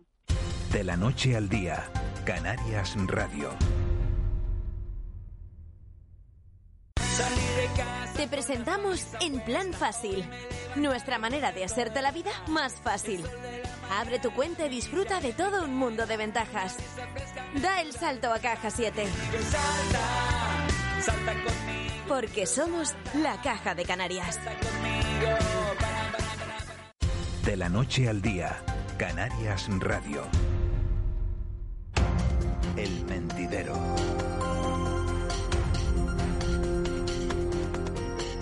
Y analizamos la actualidad del día, lo hacemos con Chicha a Rosarena. Chicha, ¿qué tal? Muy buenos días. Hola, Víctor Hugo, qué alegría oír a Cris Hernández. Aunque también uno no pudo evitar, bueno, te estaba oyendo con ella, me parece un espacio estupendo que se ayude a la gente batalladora como ella y demás, ¿no? Y bueno, y lógicamente uno se acuerda también de, de quien fue su compañero que ya no está entre nosotros, que era también periodista. Pero bueno, son momentos que se viven y que se recuerdan. Claro que sí, por supuesto que, que sí. Vicente Pérez también está con nosotros. Vicente, ¿qué tal? Muy buenos días. Hola, buenos días en una jornada en la que, eh, Chicha, Vicente, volvemos a los máximos eh, en el precio de, la luz, volvemos a los máximos históricos y hoy, por ejemplo, eh, leemos en, en, la prensa de, de, las islas que todo esto al final va a repercutir en todo, en el precio de la cesta de la compra, porque al final sube el precio de la luz y, se va a notar en todo y al final quien más lo nota es el consumidor, el consumidor final, que le suben también el precio de todo lo que vaya a comprar y a, y a consumir. Chicha, esto es un no parar. Sí, es uno parar, además es una cadena muy peligrosa, ¿no? Estos días hemos podido leer también esa noticia que te mosquea un poco Víctor Hugo y Vicente, hola Vicente, que no te había saludado, me ha alegrado coincidir contigo, el hecho de, de mm, lo del pantano de Iberdola, ¿no? Que de repente estaba un tanto por ciento elevado y de buenas a primeras baja su caudal, son cosas que te mosquean. Es verdad que no es el mismo sistema que en Canarias, pero bueno, en Canarias también nos va a repercutir la subida de, de recibo. Yo te diría aquello de Víctor Hugo, que es un, para entender recibo de la luz, y mm, por mucho que lo digamos parece que es que mm, somos pesados, pero no, es así. Para entender recibo de la luz habría que hacer un máster, ¿no? Pero un máster además eh, muy avanzado, porque el gobierno del Estado, el gobierno de España, acaba de bajar el IVA y demás, para que, bueno, los clientes, los ciudadanos nos beneficiáramos y ya esa rebaja se la comió todas las demás subidas. Y luego una cosa que no entendemos, ¿no? Nos dicen, no, no, es que tiene que subir porque resulta que si no hay tal, tenemos que utilizar la energía de otro lado. Eh, no sé, siempre somos los mismos los, los perjudicados, en este caso los clientes. A mí todo esto me parece muy extraño y esto de intentar crear, que bueno, lo tienen otros países europeos, por supuesto, un organismo que regule esto, vamos a ver el resultado que da. Yo creo que las eléctricas están, se lo saben todo y además eh, ningún gobierno les mete mano a fondo, vamos a ser sinceros, porque decir lo contrario sería mentir, y ellas hacen lo que les da la gana, y bueno, ahí estamos, así estamos, y vamos a pagar más por la luz, y lo que tú acabas de decir, Víctor Hugo, por todo lo demás, porque esto es un efecto dominó total. Vicente. Bueno, la verdad que estamos ante un servicio básico que fue liberalizado, eh, pero que en el caso de Canarias pues bueno, la, liberalización ha avanzado muy lentamente, pero todavía Endesa eh, pues tiene pues el porcentaje altísimo de la de la generación de a mí me explicaron una vez no que igual estas cifras han cambiado algo pero que en Canarias el coste de producir luz eh, está en torno a a 3.000 millones de euros al año eh, de los que 1.700 millones, gran parte se lo lleva Endesa, ¿no? una empresa del, eh, Estado italiano, ¿no? 1.700 millones y 1.300 millones eh, los aporta la, los presupuestos del Estado para que en Canarias paguemos al mismo la factura pues eh, aunque sea cara pero al mismo nivel que al mismo precio que en que en la península no entonces lo que está claro es mm, mm, que sin que uno como dice Guilla pues realmente es muy difícil eh, entender la factura de la luz pero está claro que asistimos a un hecho eh, que parece que, los gobiernos son impotentes en esta historia, ¿no? Tenemos un gobierno que realmente había mm, prometido pues otra cosa eh, y que vemos que a pesar de, del discurso de defensa de los más humildes, ¿no? Eh, pues mm, mm, parece que no puede cambiar eh, el, este sistema, ¿no? Eh, luego, pues, en el caso de Canarias, digo, la, la libre competencia en realmente no existe como tal, hay un monopolio todavía de Endesa, ¿no? Por nuestras características, también es cierto, ¿no? Entonces, claro, esto solo se podrá corregir con, con, leyes, ¿no? Pero al mismo tiempo eh, es un mercado liberalizado, donde, bueno, la libre competencia debería garantizar que bajaran los precios y no es así. dos, cosas, Vicente, que tú estás diciendo. En épocas de Adán Martín, eh, que en paz descanse, o sea, estamos hablando de Adán como presidente eh, 2003-2007, el periodo 2003-2007, acuérdate que se llegó a lo de, digamos, la nueva organización de la luz en Canarias, para que los oyentes de la radio autonómica canaria nos entiendan, ¿no? Que una era la distribución y la otra era la generación, ¿no? Y ahí estaban Red Eléctrica Española y una Condesa, que tú acabas de decir muy bien, participada por, por Italia, que es quizás otra de las cosas que nos tiene hablando solos, ¿no? La participación de la compañía en él en, en, la luz, digamos, de, de, nuestra comunidad o, también del país en general.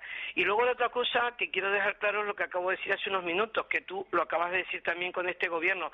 Si nos damos cuenta, eh, las eléctricas van por delante de los gobiernos, ni gobiernos del PP, mucho menos, porque además la derecha, pues en esto se, se cuida muy mucho de molestar a las eléctricas, y los gobiernos de izquierda, como el que tenemos ahora, pues parece que no pueden hacer nada. El titular aquí, Víctor Hugo, sería las eléctricas van por delante, ¿no? Y tanto. delante en hacer ellas las cosas a su aire. Pues sí. Vicente, eh, eh, lo de Afganistán, eh, no sé cómo lo puedes entender, cómo lo puedes comprender lo que está pasando en, en Afganistán, las imágenes dramáticas que estamos viendo día sí día también, y hoy es portada la llegada de los primeros refugiados a, nuestro país. Sí, bueno, la, verdad que la para la, vamos a ver el asombro ante lo que escuchamos decir a los líderes talibanes pues yo creo que es inevitable.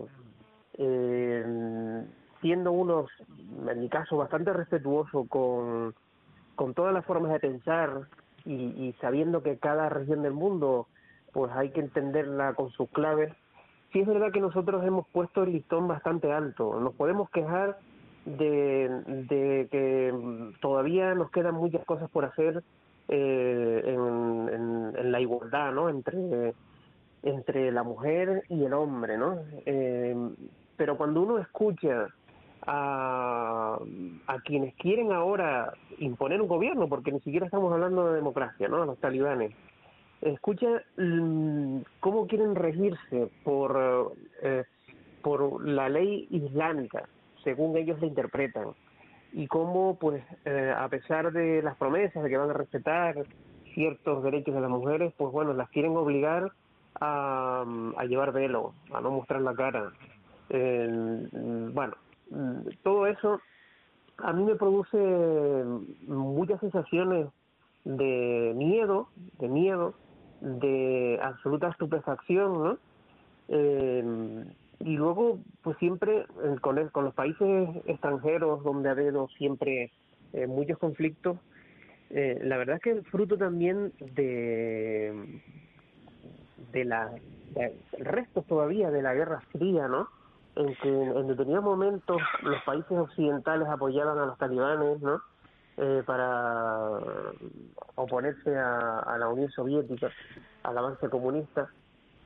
y, el resultado son países desastrosos, ¿no? Estados Unidos invadió el país eh, en Afganistán hace 20 años.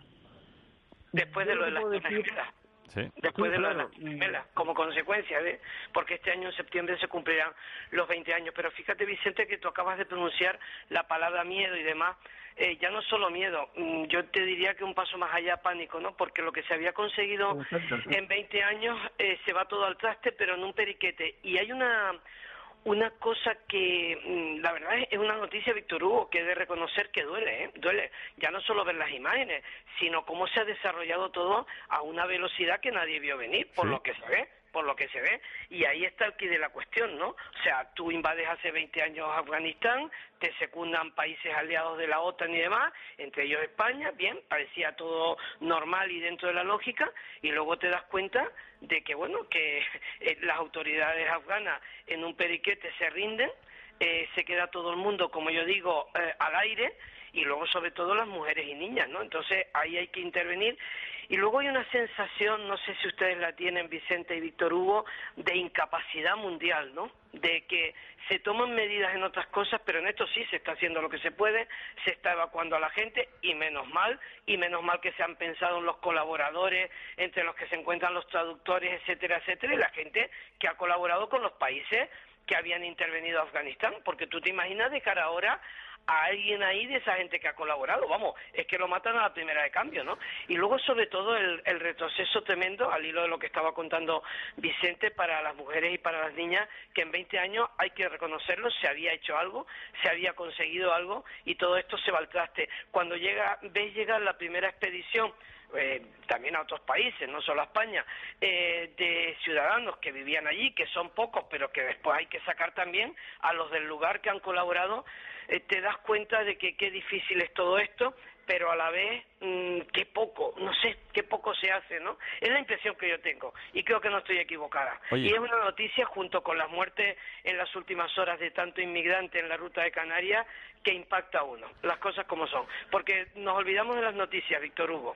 Nos olvidamos y después vemos que todo se va repitiendo, ¿no? Desgraciadamente estas últimas horas han sido terroríficas, muertes, ¿eh? Y las que no se saben. Sí, sí, sí, la última, pues pues esa, esa noticia, esa Zodiac semi hundida, con eh, 40 personas, solo una superviviente, dos cadáveres y a la, a la, digamos, a la embarcación y bueno, y cómo Salvamento Marítimo le tuvo que decir al carguero que no se le ocurriera acercarse, pero que vigilara y demás, porque ya tienen la experiencia de que cuando intentas salvar desde un carguero con un tonelaje considerable y demás, pues se te unen los demás, ¿no?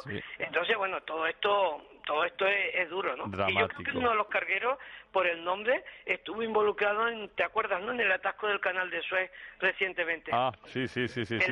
A mí me suena el nombre y creo que es de eso, ¿no? Pero bueno, eso ahora sería lo de menos, pero bueno, que se le dan las instrucciones, permanece, pero una persona sola, además una mujer de unos 30 años, eso es muy duro, y muy tanto, duro. durísimo. Las horas que ha tenido que estar esa persona, eh, digamos, agarrada como pudiera a la embarcación. Bueno, se ha salvado y que bendito sea Dios, pero muchos muertos y los que se han encontrado ahora en Mauritania, más los que se han encontrado en el Caribe, a la, que, que los llevó el oleaje para allá. Mm. No sé, no mm, nos damos cuenta de, de las cosas hasta que no las refrescan. Chicha, eh, Vicente, muchas gracias a los dos por compartir este tiempo con nosotros. Un saludo muy grande, muy buenos días. Un abrazo. un abrazo, Vicente.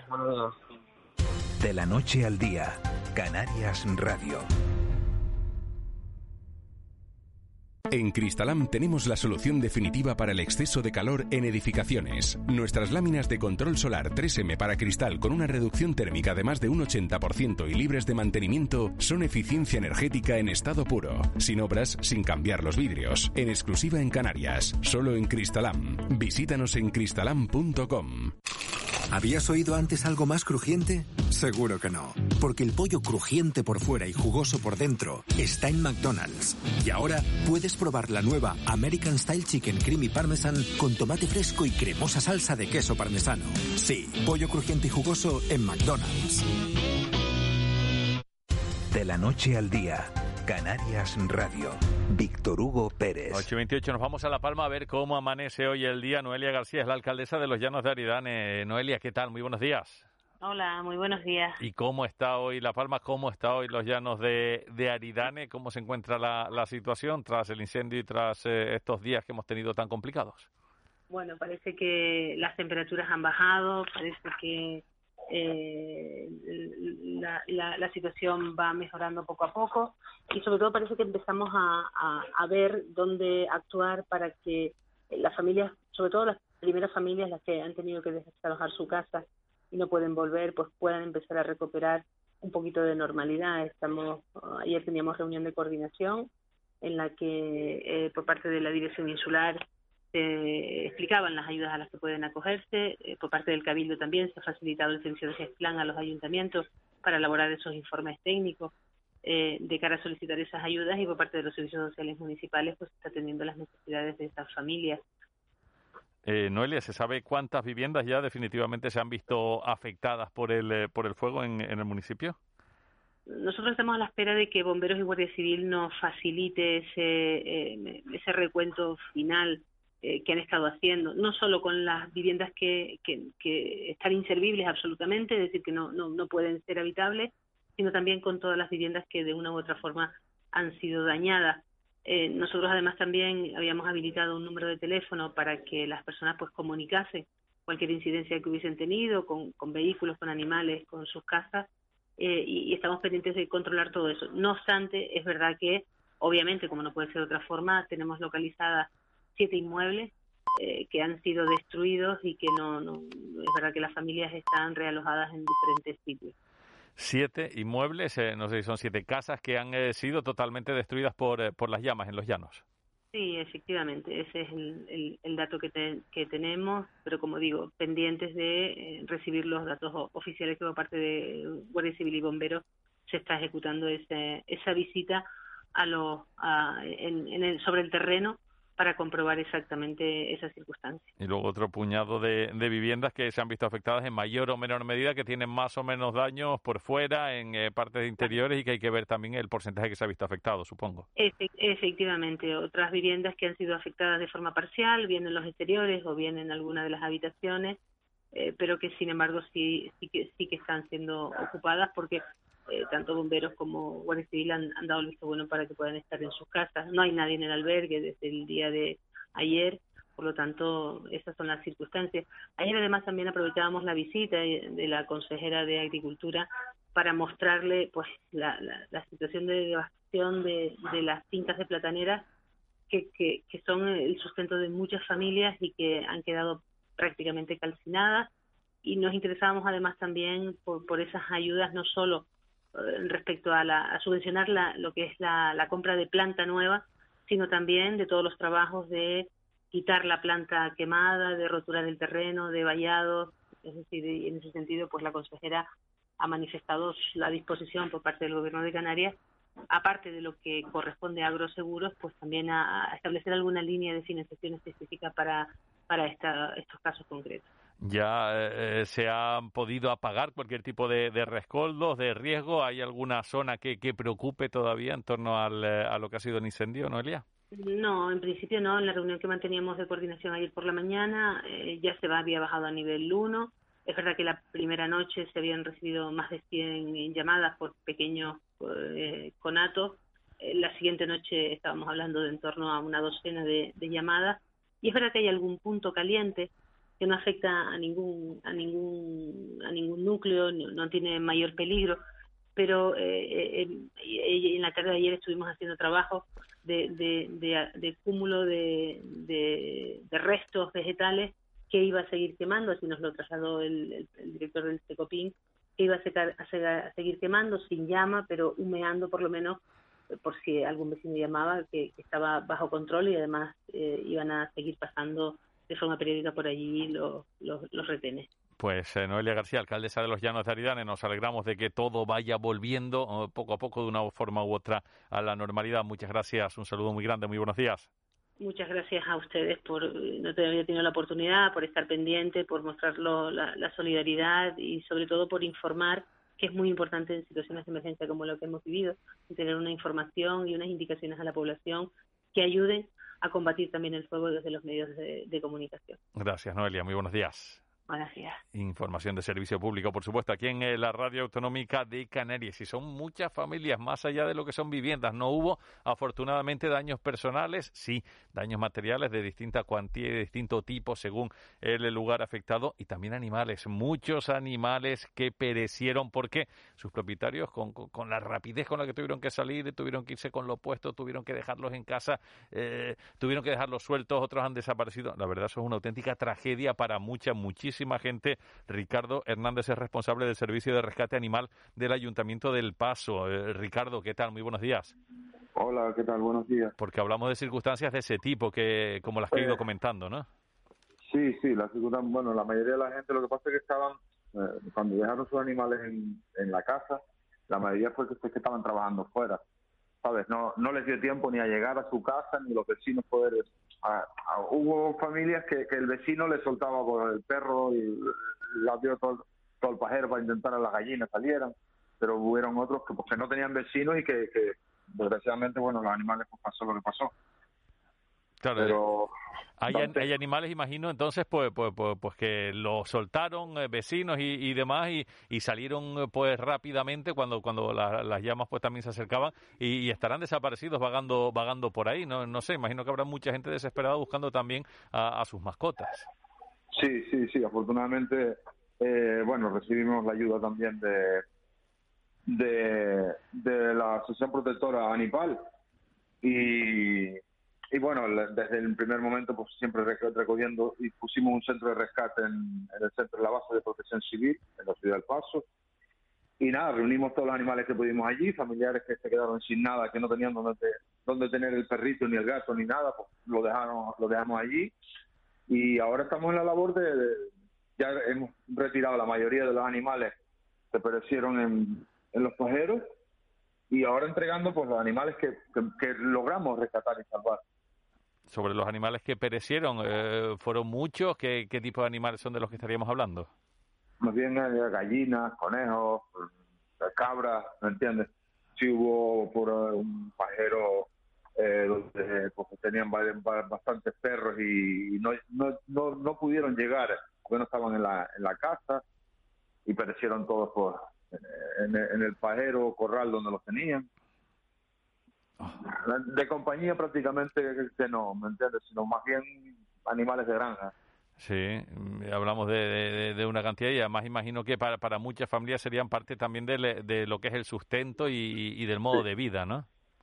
Sí, sí, sí. Ayer mismo le retiré, la ayuda a retirar ayer tarde a una familia, pues tenían 90, 90 animales entre gallinas, conejos, y el hombre tenía, pues, bueno, el, alma desgarrada diciendo, yo no sé que si hubiera sido mejor. Digo, no te preocupes, digo que estamos aquí para, seguir empezar, seguir, seguir luchando y volver a empezar. Sí, sí, sí. Pero mira, dice 90. Y la verdad, el hombre estaba partido. no, no, no le dio tiempo absolutamente a nada. Fue ver el fuego, oír el fuego, decir un conato. Un conato no, que ya está en fase 2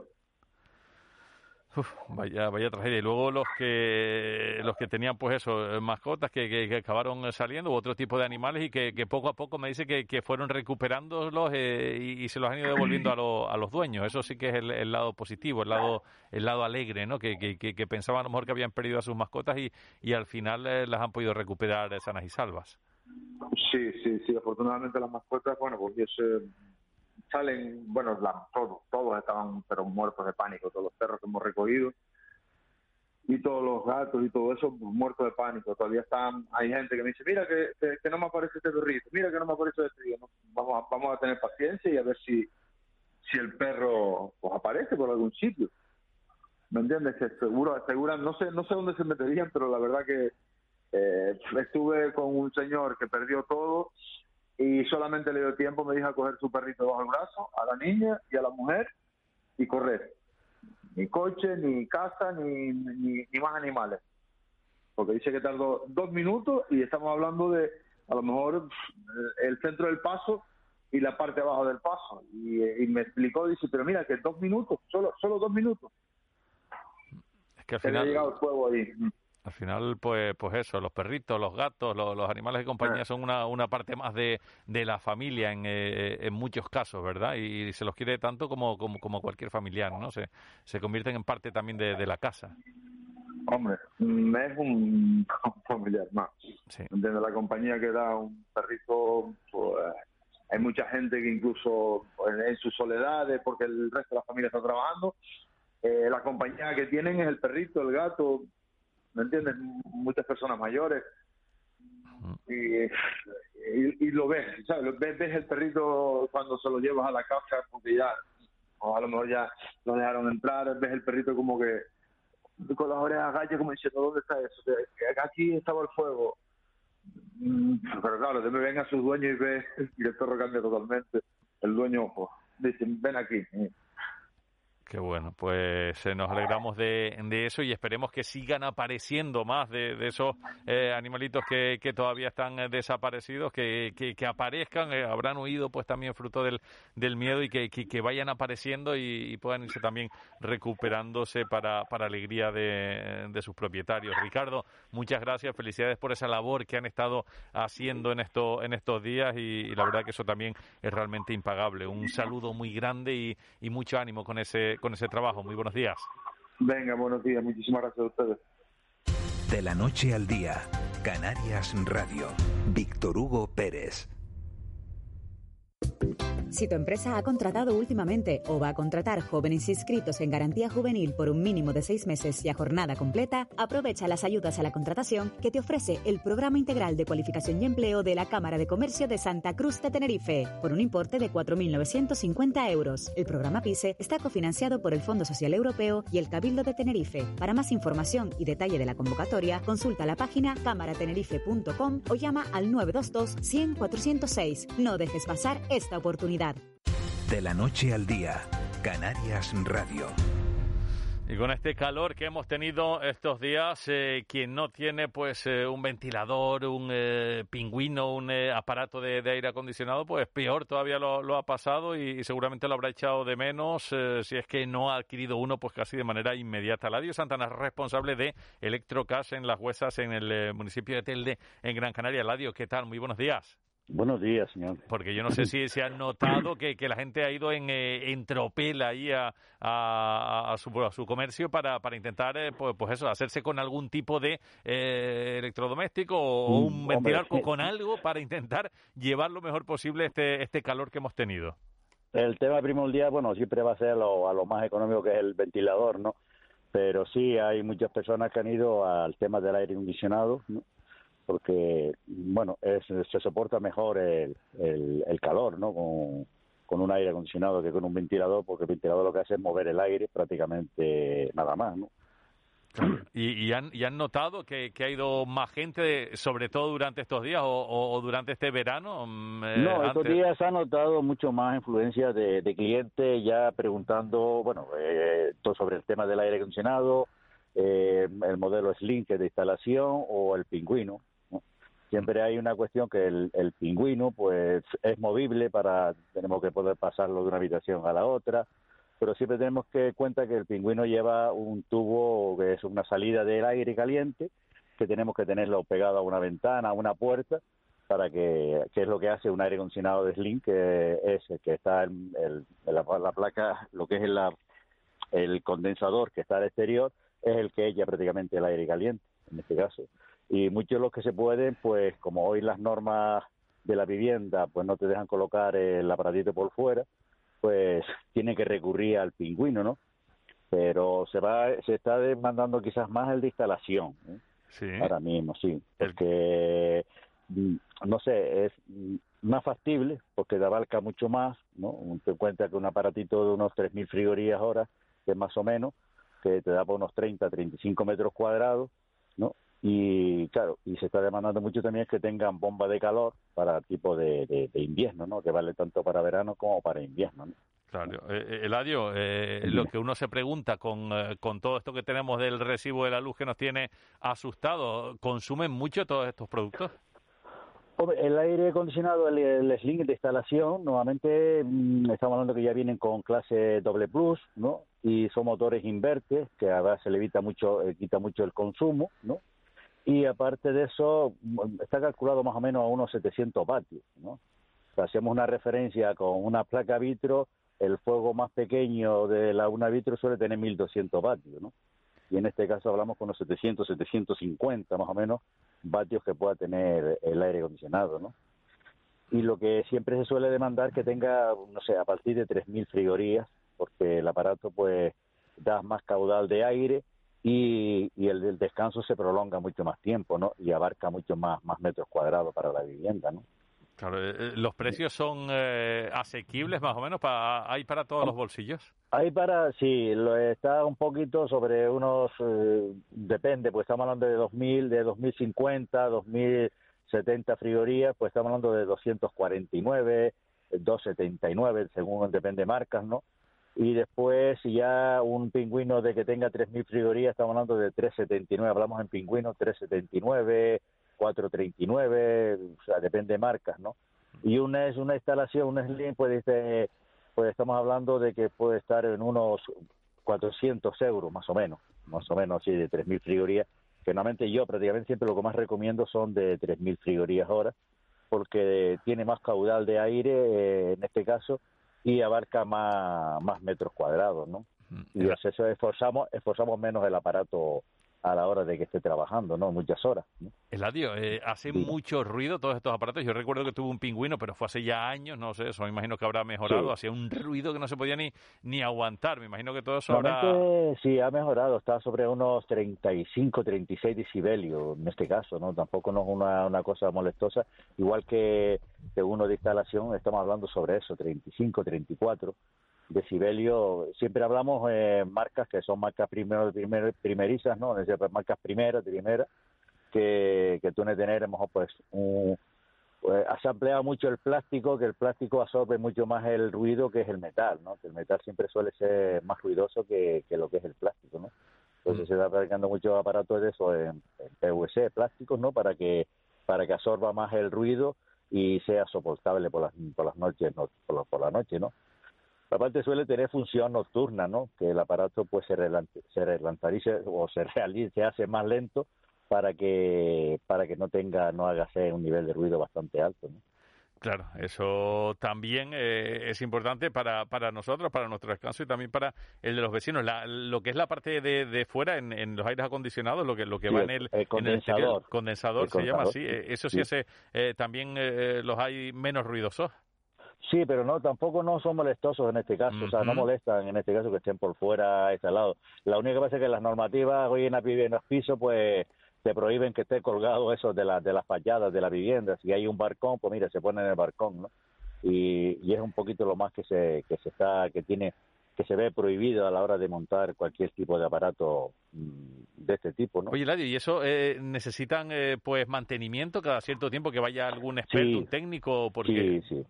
Claro, es que eso lleva unos filtros, eh, ten en cuenta que la parte que entra dentro, que la parte que está, que sería la, la evaporadora que está interior, pues en este caso eh, eh, nuevamente debe lleva unos filtros que hay que hacer un mantenimiento además que si eso lleva gas también interior o sea que se funciona con gas y entonces hay que tener un pequeño mantenimiento que hay tiempo pues un técnico que lo revise limpie los filtros y todo esto, ¿no? El mío debe estar ya a punto de explotar entonces, Eladio. sí, porque a ver, ¿Cómo que sí? No me digas eso, Eladio. Sí, pero te acuerdas, hace, hace años, te acuerdas que pasó muchas veces que eh, los aires acondicionados de los centros grandes, eso cuando salían una, unas partículas que eran un poquito dañinas, ¿no? Y entonces eso es por el mantenimiento que muchas veces no se le hace a los aire acondicionados. Como mismo el del aire acondicionado de los coches, que también hay que hacer un mantenimiento, no digo, lo compré con aire acondicionado y ahí hasta que vivo, ¿no? pues no sé cómo estoy vivo todavía. Llamo ya mismo a, al, técnico, Eladio. Pues muchas gracias por, eh, por todo y por eh, ponernos un poquito al tanto también de cómo está la situación en estos días que tanto hemos demandado aparatos para refrescar el ambiente un saludo muy grande, un abrazo, Eladio. Muchas gracias, bueno, y buen día.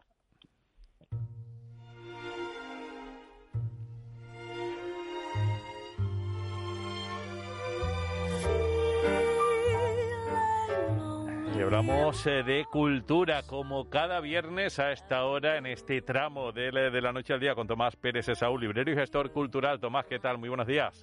Hola, muy buenos días. Un saludo para todos. No sé si estabas escuchando, Tomás, yo no sé cómo estoy vivo, porque sí. mi aire acondicionado debe tener ahí criar de todo, porque vamos, lo compras, lo tienes y, y al final te olvidas, lo vas dejando y, y eso de, de- de que te vayan a, a hacer una revisión, a ver cómo está, pues, pues te olvidas y, y- y mira, pues a saber cómo debe estar. No sé si a ti te pasa algo parecido. No, me, me pasa con el del coche. Ah, sí. El- el bueno, el del co- coche mío es que desde que lo tengo, que es de segunda mano, no funcionaba, así que sigo igual. El sí, sí. coche dices tú, bueno, cuando dejó de funcionar yo tampoco me molesté un poco. Realmente aquí como son pocos los días de calor extremos que tenemos, Mm. tampoco es una necesidad, eh, digamos, perentoria que tengas, tengo que arreglar esto porque si no muero tal. Aquí por fortuna son las olas de calor duran tres días, duran dos días y bueno, mal que bien uno, lo- uno lo aguanta y ya está, ¿no? Sí, sí, Pero sí. sí es verdad que la comodidad, sobre todo por las, no- las noches de, de mucho calor, que con, con 30 grados no se puede dormir de ninguna manera, uno agradece que la tecnología esté ahí al alcance de la mano para, para poder descansar. ¿no? Pues sí, nada, voy a tener que buscar ya ese instalador de aire acondicionado para que me revise el mío, porque si no, a saber lo que voy a acabar yo respirando por, eh, por ahí. Oye, lo que respiramos es cultura por todos los poros de nuestra Sí. piel contigo, como cada viernes, y hablamos de una exposición eh, sobre la influencia británica en Canarias. A Canarias vino un día, ¿no? Que, que exactamente esa canción, esa primera estrofa de la canción esa de Belingo nos vamos pa'l monte, que forma parte de nuestra cultura, de nuestro folclore, arranca así, a Canarias vino un día una inglesa soñadora. No solo fue una inglesa soñadora la que vino a Canarias, Canarias tiene una relación con el Reino Unido muy estrecha desde hace siglos. Entonces, y hay una influencia muy patente, por ejemplo, en las calles de Santa Cruz se puede ver perfectamente eh, a nivel arquitectónico y a nivel cultural, ese- y, incluso en el lenguaje, el famoso, lo, lo que nosotros ya no usamos, lo- en el lenguaje no, no- nuestro, lo cotidiano, no está en- ya desaparecido, el knife, pero sin embargo hay mucho vocablo inglés que se quedó de esa influencia. tal. y en el Museo Elder, en Las Palmas de Gran Canaria, se ha inaugurado una exposición que se llama así A Canarias vino un día, como cantaba Mari Sánchez, eh, la influencia británica en las Islas Canarias. Yo creo que es interesantísimo porque es una parte, muchas veces hablas con la gente de la influencia del Reino Unido en Canarias y todo el mundo se circunscribe a, lo, a la influencia reciente, a la del turismo, a la llegada de turistas británicos. Digo, pero no, no, eh, vete más atrás. Empieza ya de, de la historia de, la, de, del- los momentos de la piratería en Canarias, de los momentos de la conquista. Los ingleses han estado ahí desde aquel entonces, o sea, son siglos de relación eh, comercial incluso, eh, con la barrilla, con, la, con el vino, con el malvasía. O sea, que hay una influencia, en- una interrelación entre lo británico y lo canario que es muy interesante de conocer y se agradecen que exposiciones como esta se pongan en marcha porque em, a los que tenemos algo de conocimiento sobre el asunto nos gusta ampliar conocimiento, pero también a los que desconocen absolutamente les acerca una parte de la historia de Canarias que creo que es muy interesante conocer, ¿no? Nosotros no vinimos, no, no salimos aquí del aire de repente, sino que tenemos un pasado eh, bastante variopinto. O sea, está la influencia portuguesa, la influencia francesa, la influencia española, por supuesto, indudablemente, la influencia británica, todo ese mundo, la influencia africana. O sea, que Canarias, por estar ubicada geográficamente en las costas de África y ser un, un punto de paso hacia, hacia el continente americano, realmente esto aquí ha sido un crisol de culturas. En el puerto, por ejemplo, de Las Palmas se puede ver muchísimo de toda la vida la gran cantidad de nacionalidades que eh, viven en la ciudad de Las Palmas, fruto de ese, de ese comercio y de ese puerto de Las Palmas, porque ahí están pues, todo el mundo asiático, los coreanos, los africanos, los europeos, los americanos. Ahí, digamos que de alguna manera Canarias tiene esa gran ventaja de ser eh, puerto de acogida de un montón de, de- de nacionalidades, ¿no? Los que estaban de paso y los que, estando de paso, como esa inglesa soñadora, que vino y se, quedó, se acabó quedando. Y tanto, y todo eso lo que hace es enriquecer eh, lo que es el, eh, la supuesto. cultura de, de la tierra, se va ampliando y, y- y vamos creciendo también. Y se nota mucho, se nota muchísimo también eh, esa influencia y cómo enriquece el acervo de, del territorio, en este caso de, de los nuestros y, de La- los, los lugares con puerto, ¿no? En, en este caso, como Las Palmas de Gran Canaria o Santa Cruz de Tenerife. Las famosas papas quinegua, Sí. que son tan tan eh, comunes para nosotros, Pues el vocablo viene efectivamente porque en los sacos de patatas, de patatas, y digo patatas porque en aquel entonces eran las patatas que venían a través de, los puertos españoles y tal, llegaban a Canarias o venían directamente procedentes del Reino Unido, por fuera ponía King Edward. Y de ahí vienen papas King Edward. Sí, como los autodate también, ¿no? Como los autodates, las que estaban fuera de temporada, las papas fuera de temporada. Sí. Entonces, pues eh, hay un montón de vocablos dentro del, del, del, habla canaria, eh, pues procedente eso de, del árabe, del, del centroeuropeo, del francés, del, del, inglés, del portugués. O sea, hablo apellidos, indudablemente, hay un montón de apellidos que vienen pues de esa de esos procesos previos a la conquista, de la llegada de, marineros, de piratas, de buscadores, de gente de tráfico de esclavos con, con Sudamérica, que pasó por aquí también. Entonces, todo eso va dejando un, eh, un pozo. Me, me, gusta pensar que es un pozo de sabiduría porque nos hace más sabios, nos hace más tolerantes, nos hace más abiertos, nos hace más, más cosmopolitas, ¿no? O sea, eh, Canarias es un territorio por aquí pasa, pasa todo el mundo. Entonces yo creo que enriquece muchísimo el, el, lenguaje, la cultura, a la, a la, misma población que la convierte en más tolerante, más abierta, más dispuesta además al, al nuevo conocimiento, ¿no? O sea, no somos un pueblo cerrado en absoluto, para nada. Claro, y, y, hay que tener muy presente que, que bueno, que, que, hablamos español, pero estuvimos a un tris de, de acabar hablando inglés. Sí, sí, sí, que, que podíamos haber estado compitiendo en los Juegos Olímpicos por el eh, Reino Unido, por Inglaterra, sí, sí, sí. Y, cantando con los Beatles. Exactamente, y el God Save the Queen, ¿no? El Dios la reina, que la verdad, el easy, easy, easy, ¿no? Que, que, que, en un tris estuvimos de, de, de, ser, pues bueno, colonia británica y no convertirnos en, eh, en territorio español. Así que Exactamente. Que ya ves tú. Oye, eh, Tomás, tenemos eh, pues, pues eso dentro de lo que es una amplia agenda cultural del, del gobierno canario para todas estas fechas, ¿no? Exactamente. Bueno, para todas estas fechas y para todo el año. La página, quien no la conozca, en, en, Internet hay una página web que es la Agenda Cultural del Gobierno de Canarias, donde aparte de estar ahí presentes los, todos los eh, eventos culturales que se organizan desde la Consejería de Cultura del Gobierno de Canarias y de las distintas concejalías de todos los ayuntamientos, digamos la parte oficial, la cultura oficial, aparte ahí están todos los eh, eventos culturales que los promotores privados quieran dar a conocer, simplemente te registras.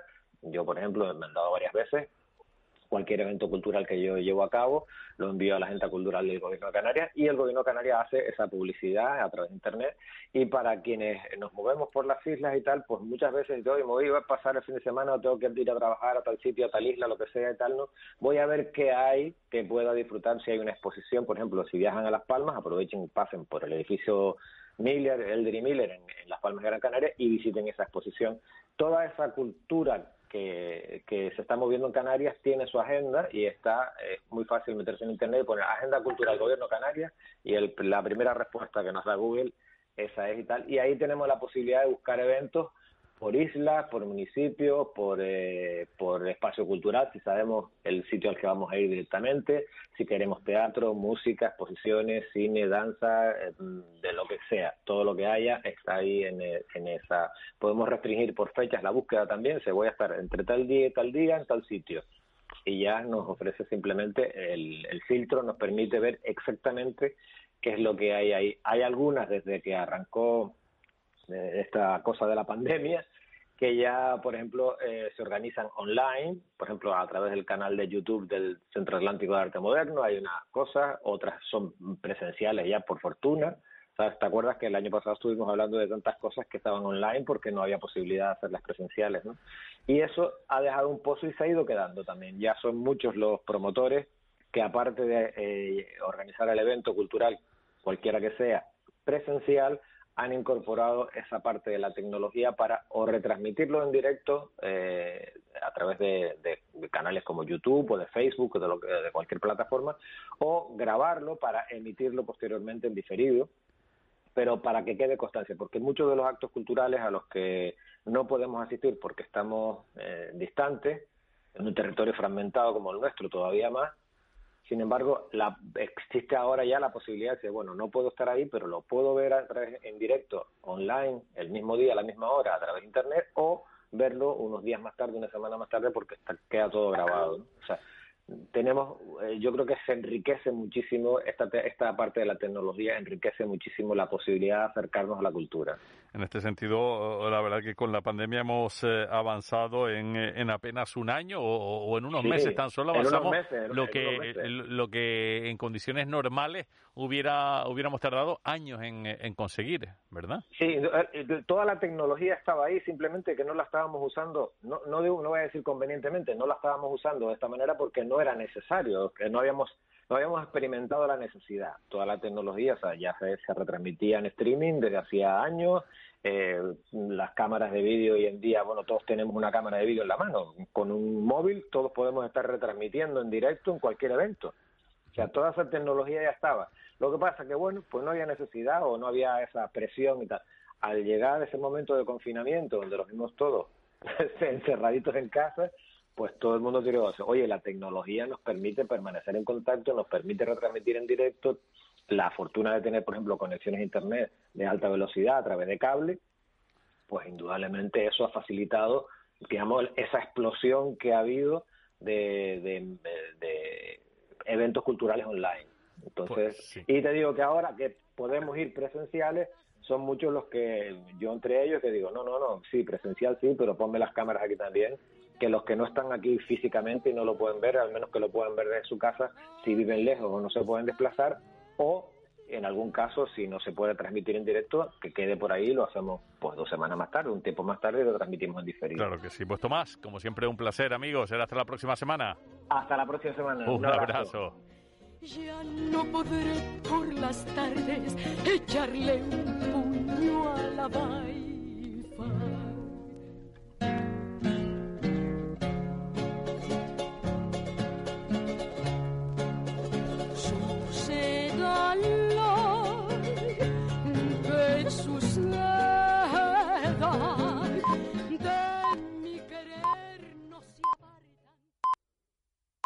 Las 9 de la mañana en Canarias. Servicios informativos de Canarias en Radio. Buenos días. El Paso y los Llanos de Aridane recuperan su ritmo normal tras el incendio que comenzó el pasado martes y que los expertos han calificado como el más peligroso que ha vivido la isla. La alcaldesa de los Llanos, Noelia García, ha explicado eh, de la noche al día que el descenso de las temperaturas facilita que sea tiempo ahora de evaluar los daños. Habla de al menos siete viviendas que han sido completamente destruidas y a la espera de saber cuántas más se han visto afectadas por el fuego. También destaca muchas explotaciones plataneras arrasadas por el incendio que son el sustento de muchas familias. Aunque quedan algunos restos del fuego, asegura, la situación ahora es tranquila. Y es verdad que hay algún punto caliente que no afecta a ningún a ningún a ningún núcleo, no, tiene mayor peligro. Y, en la tarde de ayer estuvimos haciendo trabajo de, de, cúmulo de, restos vegetales que iba a seguir quemando, así nos lo trasladó el, director del Secopin, que iba a, seguir quemando sin llama, pero humeando por lo menos por si algún vecino llamaba, que, estaba bajo control y además eh, iban a seguir pasando de forma periódica por allí los, los, retenes. Mientras el Gobierno de Canarias, al igual que el Gobierno central, van a poner en marcha ayudas para los vecinos y vecinas afectadas por el incendio. A través de la Consejería de Agricultura, Ganadería y Pesca, el Ejecutivo Regional podrá habilitar ayudas a cargo del Plan de Desarrollo Rural para aquellas infraestructuras que no cubran los seguros agrarios. La consejera del área, Alicia Banostende, visitaba ayer las zonas afectadas. Hay que recordar que las producciones agrarias tienen agroseguro, el plátano de Canarias tiene un seguro colectivo, por tanto todas las explotaciones de plataneras están cubiertas por este seguro que cubre tanto el incendio como los dos vientos que hemos tenido también en las zonas costeras. También cubre todas esas infraestructuras que se han visto dañadas. Hemos pasado por algunas explotaciones en las que incluso el riego estaba quemado. Por tanto, todo eso lo podrá cubrir Agroseguro y también lo que no cubre Agroseguro lo podremos cubrir nosotros desde el Gobierno de Canarias. Más asuntos. A esta hora ya se ha reanudado la búsqueda de un bañista en la costa de Santiago del Teide, en concreto en la cueva del Tancón, donde ayer se activaba un dispositivo de ayuda que rescataba a otras tres personas en apuros. Una mujer de 33 años fue trasladada al hospital de la Candelaria en estado crítico y otras dos personas presentaban síntomas de semiahogamiento y policontusiones. Lourdes Jorge portavoz del 112. En torno a las 8 horas está previsto que acuda un helicóptero y una embarcación de salvamento marítimo, así como el grupo especial de actividades subacuáticas de la Guardia Civil después de que bomberos y policía local de Santiago del Teide rastrearan durante la noche en la zona del litoral sin éxito. Y fuera de las islas, un segundo avión español de las Fuerzas Armadas ha despegado desde el aeropuerto de Kabul sobre las seis y media de la mañana con un grupo de 110 personas evacuadas de Afganistán, entre ellas tres familias completas de personal de la embajada y además que está previsto que aterrice a las 10 de la mañana en Dubái. Sobre lo que ocurre en aquel país hemos hablado hoy con Enrique Ayala, analista de la Fundación Alternativas, que duda que los talibanes vayan a renunciar a aplicar la ley islámica o sharia en su forma más radical. Esto, aunque se esfuercen por mostrar una imagen más abierta, según ha dicho, va a afectar especialmente a mujeres y a niños y a todo aquel que no esté de su lado parece muy difícil de creer a la luz, sobre todo eh, de los incidentes que ha habido estos últimos días. Eh, ellos quieren presentar una imagen eh, más moderada, una imagen un poco diferente de la que tenían en 2001, pero es evidente que su voluntad política es aplicar la Sharia y esto afecta naturalmente sobre todo a las mujeres y a las niñas, también a todos aquellos, aunque sean musulmanes, que no quieren ese tipo de rigidez Ayala sí cree que los talibanes pueden alejarse de apoyar al terrorismo radical porque lo contrario, ha dicho, supondría una nueva intervención internacional. Lo dejamos aquí. Más información a las 10 de la mañana en Canarias Radio. Sigan ahora en compañía desde la noche al día. Servicios informativos de Canarias en Radio. Más información en rtvc.es. El Cabildo de La Palma ha confirmado un conato de incendio forestal en el municipio del Paso. Sembrar en La Palma mi La situación se complica, se complica muchísimo. Bueno, ha corrido muy rápido, muy rápido entre, entre las casas. Ladera, roque, barranco y costa fui. Esta vez no podemos hablar en sí de un incendio forestal, sino una mezcla de interfaz. Y es la primera vez que nos pasa así tan cerca de nuestras casas que nos pase el fuego. Se ven las llamas cerca de las casas y uno siente que puede perder aquello que más quiere. Isla de nieve, isla de espuma, corazón puesto al oeste. Recordarles que hay 120 personas evacuadas por precaución. En breve se incorporará la UME. Seguimos minuto a minuto ese incendio que se ha producido en el municipio del Paso, en la isla de La Palma. Buenas noches, Leticia. Eh, efectivamente, pues otro año más. Nos está tocando contar lo que no queremos. Caldera la que el palmero cuenta y canta lo que siente. Muchas gracias a ustedes por la labor de servicio público. Buenas tardes. La información de Canarias. Abrazado a la profunda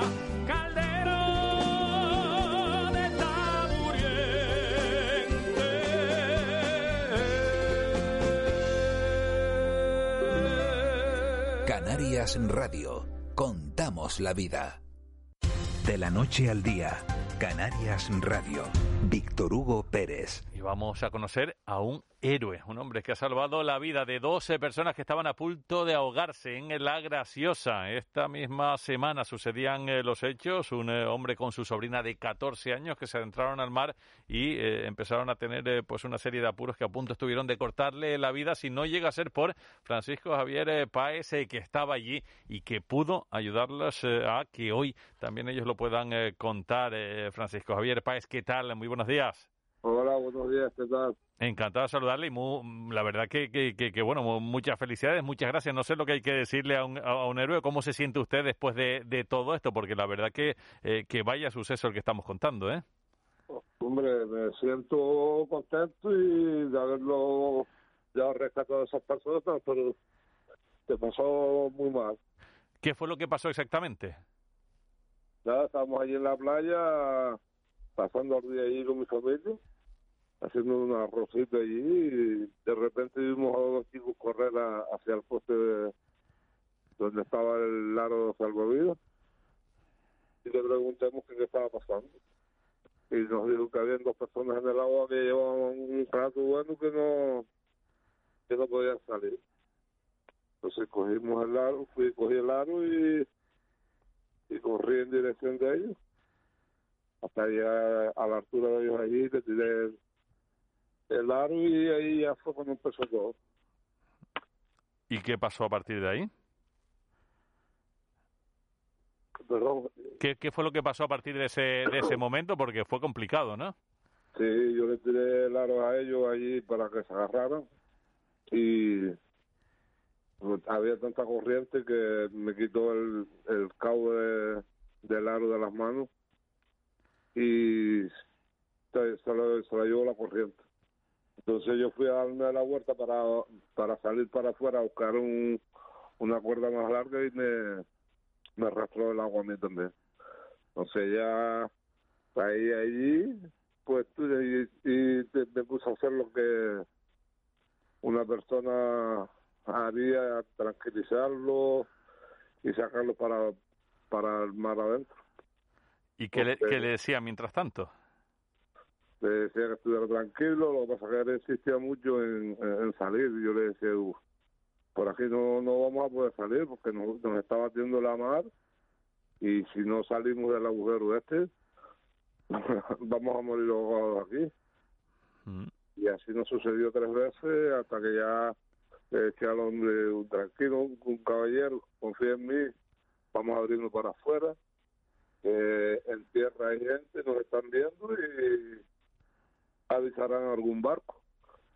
Pues así efectivamente, después de estar una hora y pico allí batallando, pues nos abrimos de la costa, tranquilizando a la niña, diciéndole que estuviera tranquila, que se relajara hasta que al final nos abrimos de la costa como unos 800 metros más o menos y apareció la lancha de la Reserva Marina Javi, Javi Bermúdez. Y les pudo ya finalmente rescatar, eh, todos bien, eh, imagino que agradecidísimos. ¿Qué, qué, qué le dijeron una vez ya se subieron a, a- a la lancha? Pues allí era abrazo, emociones y que muchas felicidades, que, que, escapemos por los pelos. Y tanto, ¿llevó a pasar eh, miedo, Francisco Javier? Yo sí. Pasé miedo y no pensé contarlo. Porque una de las veces que, que nos dio la mar allí y nos botó en, en el agujero, porque Playa Alhambra tiene un agujero ahí que te hace como un cremolino. Entonces la mar nos, nos dejaba salir, pero a su vez, cuando venía la ola, nos botaba hacia el agujero. Ahí fue cuando yo me vi me vi perdido porque ya no no había fuerza y la, la mar te, ba- te batía muy muy muy seguidamente ¿sabes? y cuando estás con dos personas más pues te cuesta más salir. Y tanto, y tanto que, eh, que sí, pues afortunadamente lo podemos contar y podemos eh, pues eh, celebrarlo con usted el día que nos vayamos a La Graciosa en el bar Enriqueta, ¿verdad? sí sí. Que lo lleva usted. Pues nada, ya es una publicidad más ahí en La Graciosa, porque ahí tenemos a un auténtico salvavidas en el amplio sentido de la palabra, Francisco Javier eh, Páez, en ese bar Enriqueta, en La Graciosa, ¿no? sí exactamente ahí ¿Qué? estamos nosotros ¿Qué nos recomienda Francisco Javier para comer allí? allí por fruto caramelizado y arcardo pescado Exacto. ¿Vamos con salvavidas o no hace falta? No ahí estamos todos salvados Pues bueno, Francisco Javier, muchas felicidades por todo, gracias en el nombre de esa gente a la que usted pudo salvar y, y un abrazo muy grande, muchas felicidades, un auténtico Muchas crack, un abrazo. muchas gracias a ustedes. De la noche al día, Canarias Radio.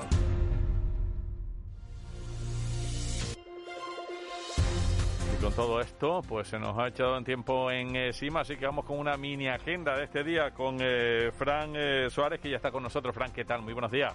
¿Qué tal, Víctor Hugo? ¿Qué- ¿Cómo estás? Un auténtico salvavidas este, este hombre y un, y un héroe, ¿verdad? Hay que tener mucho cuidado con el mar, es muy traicione- traicionero. Y tanto que sí, lo estamos lamentando hoy en eh, Tenerife y, y este caso que, que estamos comentando también en, en La Graciosa. A Muchas ver, veces nos arriesgamos cuando no hay que sí, hacerlo. nos eh, pensamos que todo es muy facilito y todo lo contrario. Oye, vamos rápido con la agenda. Santoral, ¿a quién felicitamos hoy? Hoy tenemos que felicitar a los Samueles. Samueles. Pues nada, felicidades a todos los eh, Samueles en este día. ¿Tienes cifra? Hay- sí, hay 56.183 personas censadas con este nombre. Pocos me parecen. Samuel, nombre y curiosamente bonito. es un nombre de persona pues bastante joven. Sí. Yo pensaba que no, pero ya que la edad media de estas personas es de 21 años y medio. Ah, pues mira, pues sí, un nombre que, que está poniéndose de moda de unos años, un par de décadas a esta parte. Además de, de los Samueles, días eh, mundiales, eh, curiosos, extraños o raros, ¿de qué eh, nos ocupamos en este día?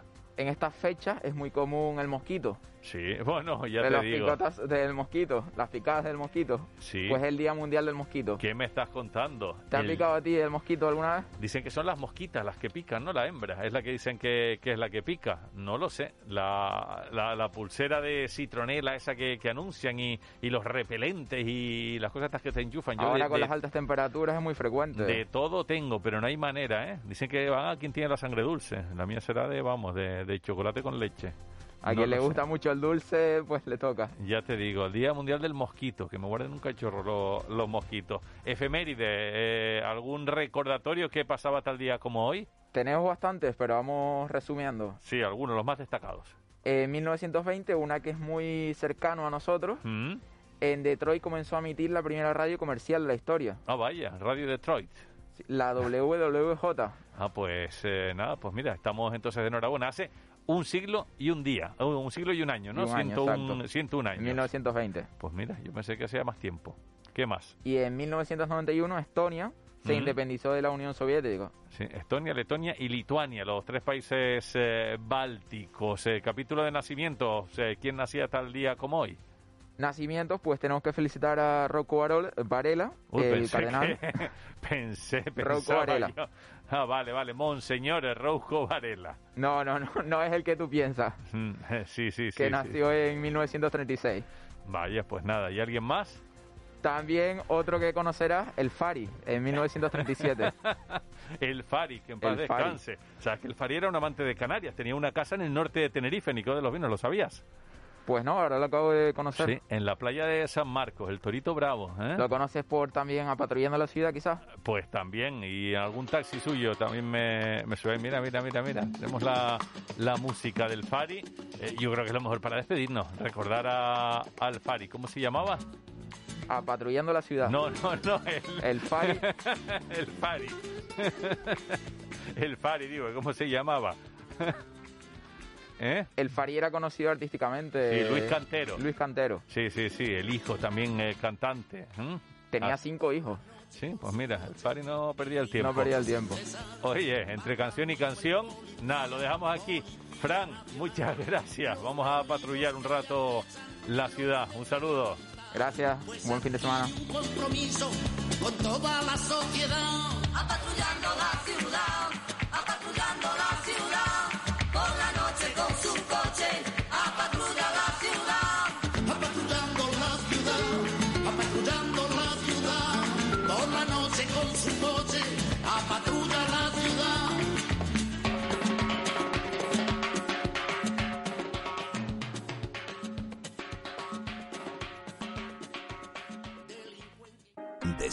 nuevo Hotel Botánico a partir del 1 de septiembre, con nuevas instalaciones y servicios tras su completa reforma. Reserva ya en www.hotelbotánico.com. Disfruta del nuevo y delicioso McFlurry de McDonald's con los míticos conguitos de chocolate blanco y chocolate con leche. Dos sabores tan buenos que no sabrás cuál elegir. Mmm, sabe requete bien.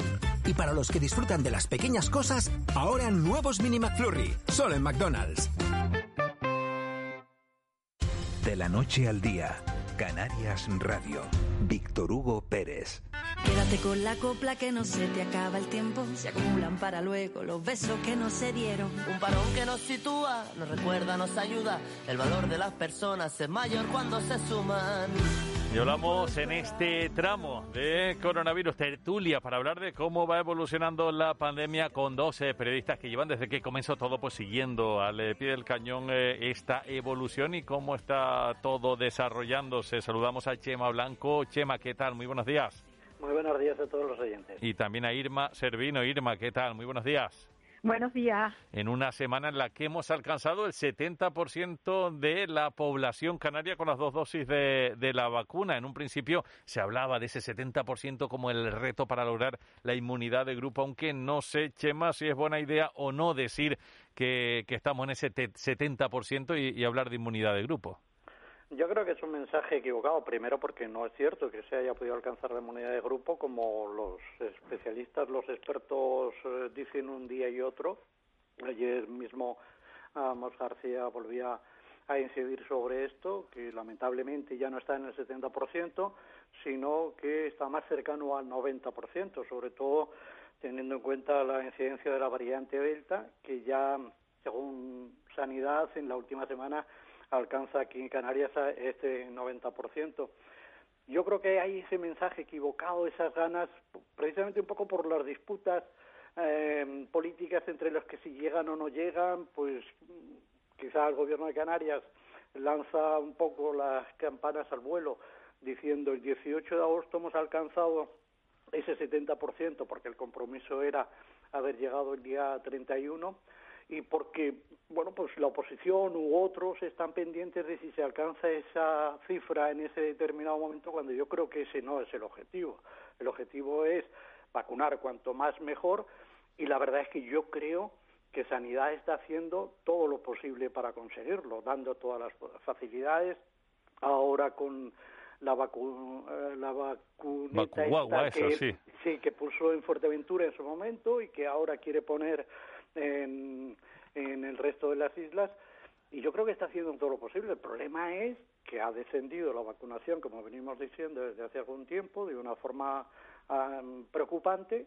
Ayer, sin, eh, sin ir más lejos, solo se puso una primera dosis a 3.300 personas, las cifras son muy escasas y si la gente no se vacuna, pues ¿qué se va a poder hacer?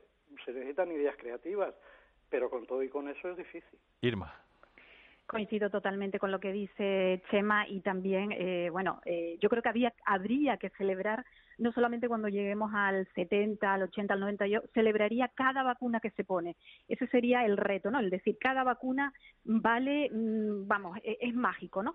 Y, y, sobre todo con ese mensaje que decía Chema, que lo que hace es crear una falsa sensación, lo decimos siempre, pero es que es así, mira, Margarita del Val, que es viróloga del Consejo Superior de Investigaciones Científicas, decía, y esto creo que es lo, lo, importante que la gente sepa, ¿no? Las vacunas no impiden que nos infectemos y que sigamos contagiando a nuestro entorno. Lo que impiden es que tengamos una enfermedad grave y que nos hospitalicen o que incluso podamos eh, morir. Eso es lo que impiden, pero no eso. Por lo tanto, la inmunidad para eh, llegar a esa inmunidad de grupo es vacunar al 100% de la población, lo dice Margarita del Val y también lo dice otro profesor de vacunología, por no hablar solamente de España, Sabir Madi, que trabaja para la National Research Foundation de Sudáfrica, que ha dicho que el virus se ha hecho cada vez más transmisible y sobre todo con la variante Delta. Entonces, la inmunidad de grupo es algo que ya no está en debate, porque eso es dificilísimo, por no decir imposible de lograr, por lo menos en las generaciones próximas.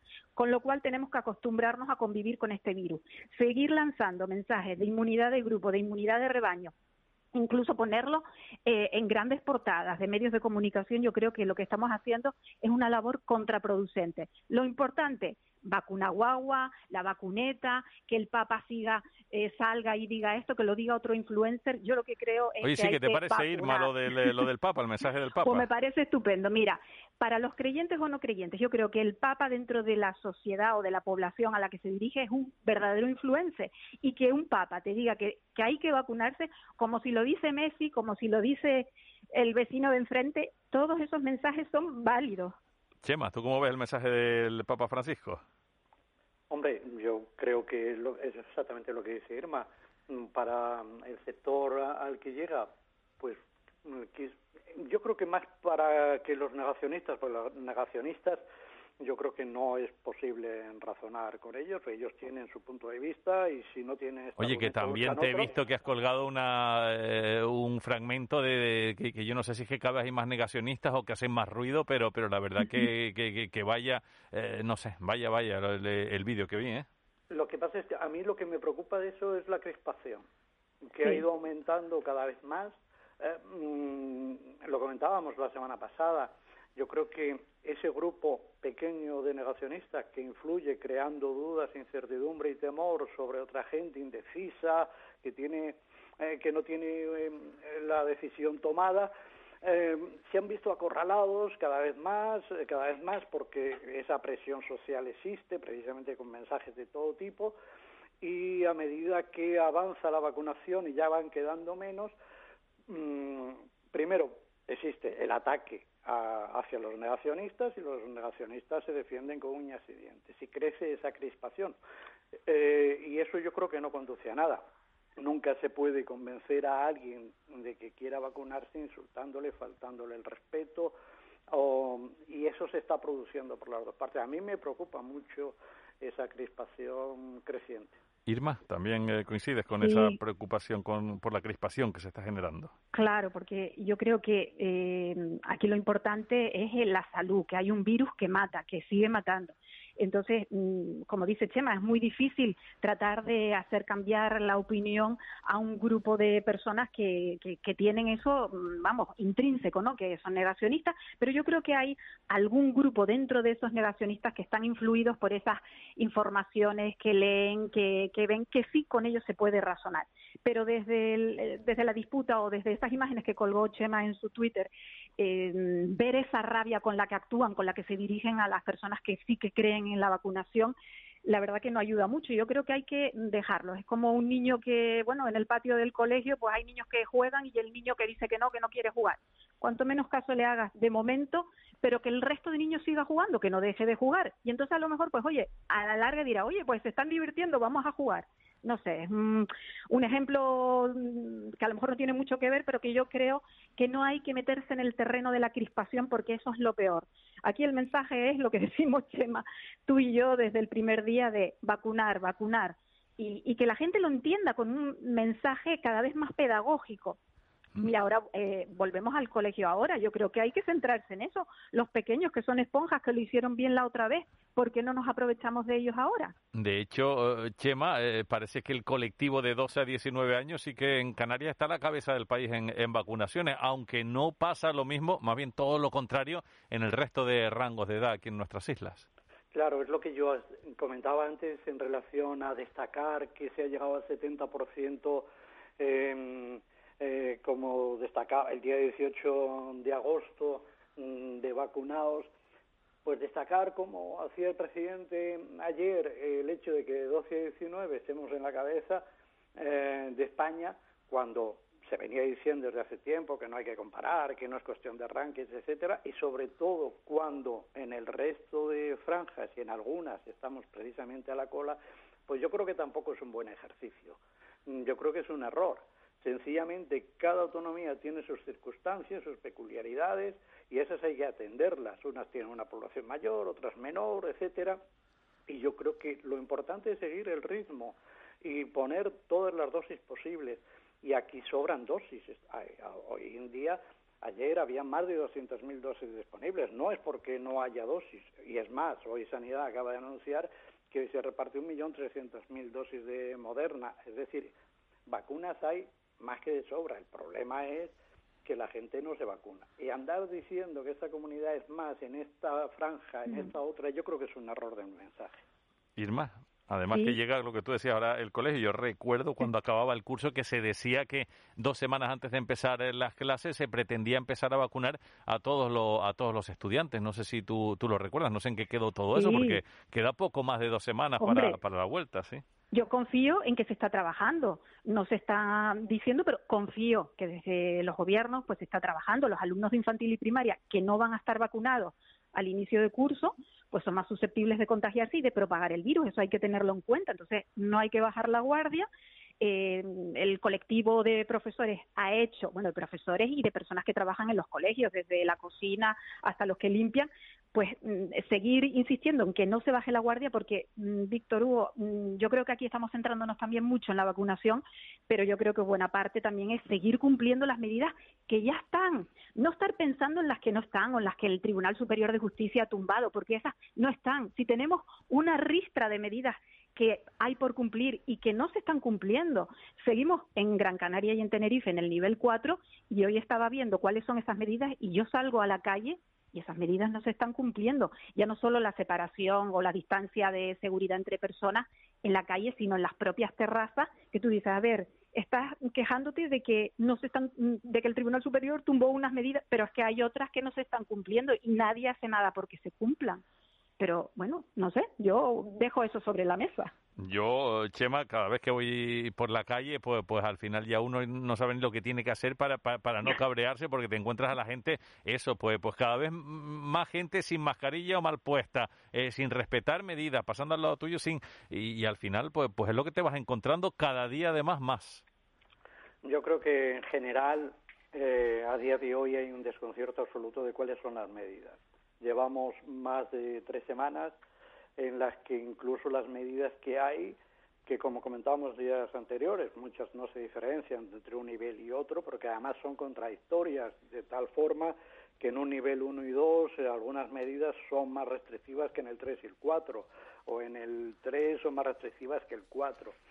Y yo creo que el hecho de que no se hayan aprobado esas nuevas medidas que se habían anunciado que Sanidad iba a terminar el 17 de agosto y mmm, bueno pues no ha habido novedad todavía y probablemente no lo habrá hasta el próximo jueves pues hace que en la en el hecho de que no haya habido consejos de gobierno etcétera yo creo que da esa impresión a la gente de decir bueno bajada de brazos y, y, y por lo tanto yo creo que eso se extiende eso unido a la bajada de casos no de no de fallecimientos no de UCIs eh, a la bajada de casos que por cierto ayer eh, Tenerife bajó en el riesgo extremo de la incidencia siete días pasó a riesgo muy alto, es decir, la bajada es ostensible, pues yo creo que esa sensación se, tra se traduce a la gente. Vacaciones, vacaciones también para, para las medidas.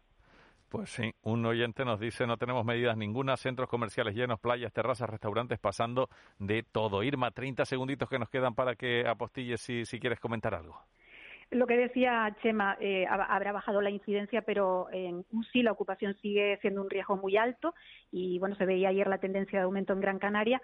Seguir cumpliendo estas normas que, que, que de verdad que el gobierno pues ponga, diga, tenemos estas medidas, son estas, como dice Chema, que nos aclaremos, que siga la labor pedagógica y de comunicación responsable y que cada uno con la responsabilidad individual sigamos cumpliendo porque empieza el curso, empieza un nuevo curso para todos y, esto no ha parado ni va a parar.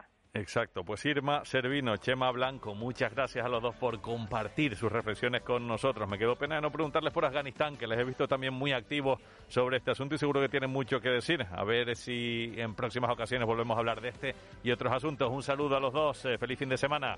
Gracias, hasta luego. Y llegamos así a las eh, nueve y media de la mañana. Tiempo para la entrevista con eh, Eva Vega. Sigue la programación aquí en Canarias eh, Radio. Nosotros, como siempre, volvemos el lunes a las siete de la mañana. Feliz fin de semana.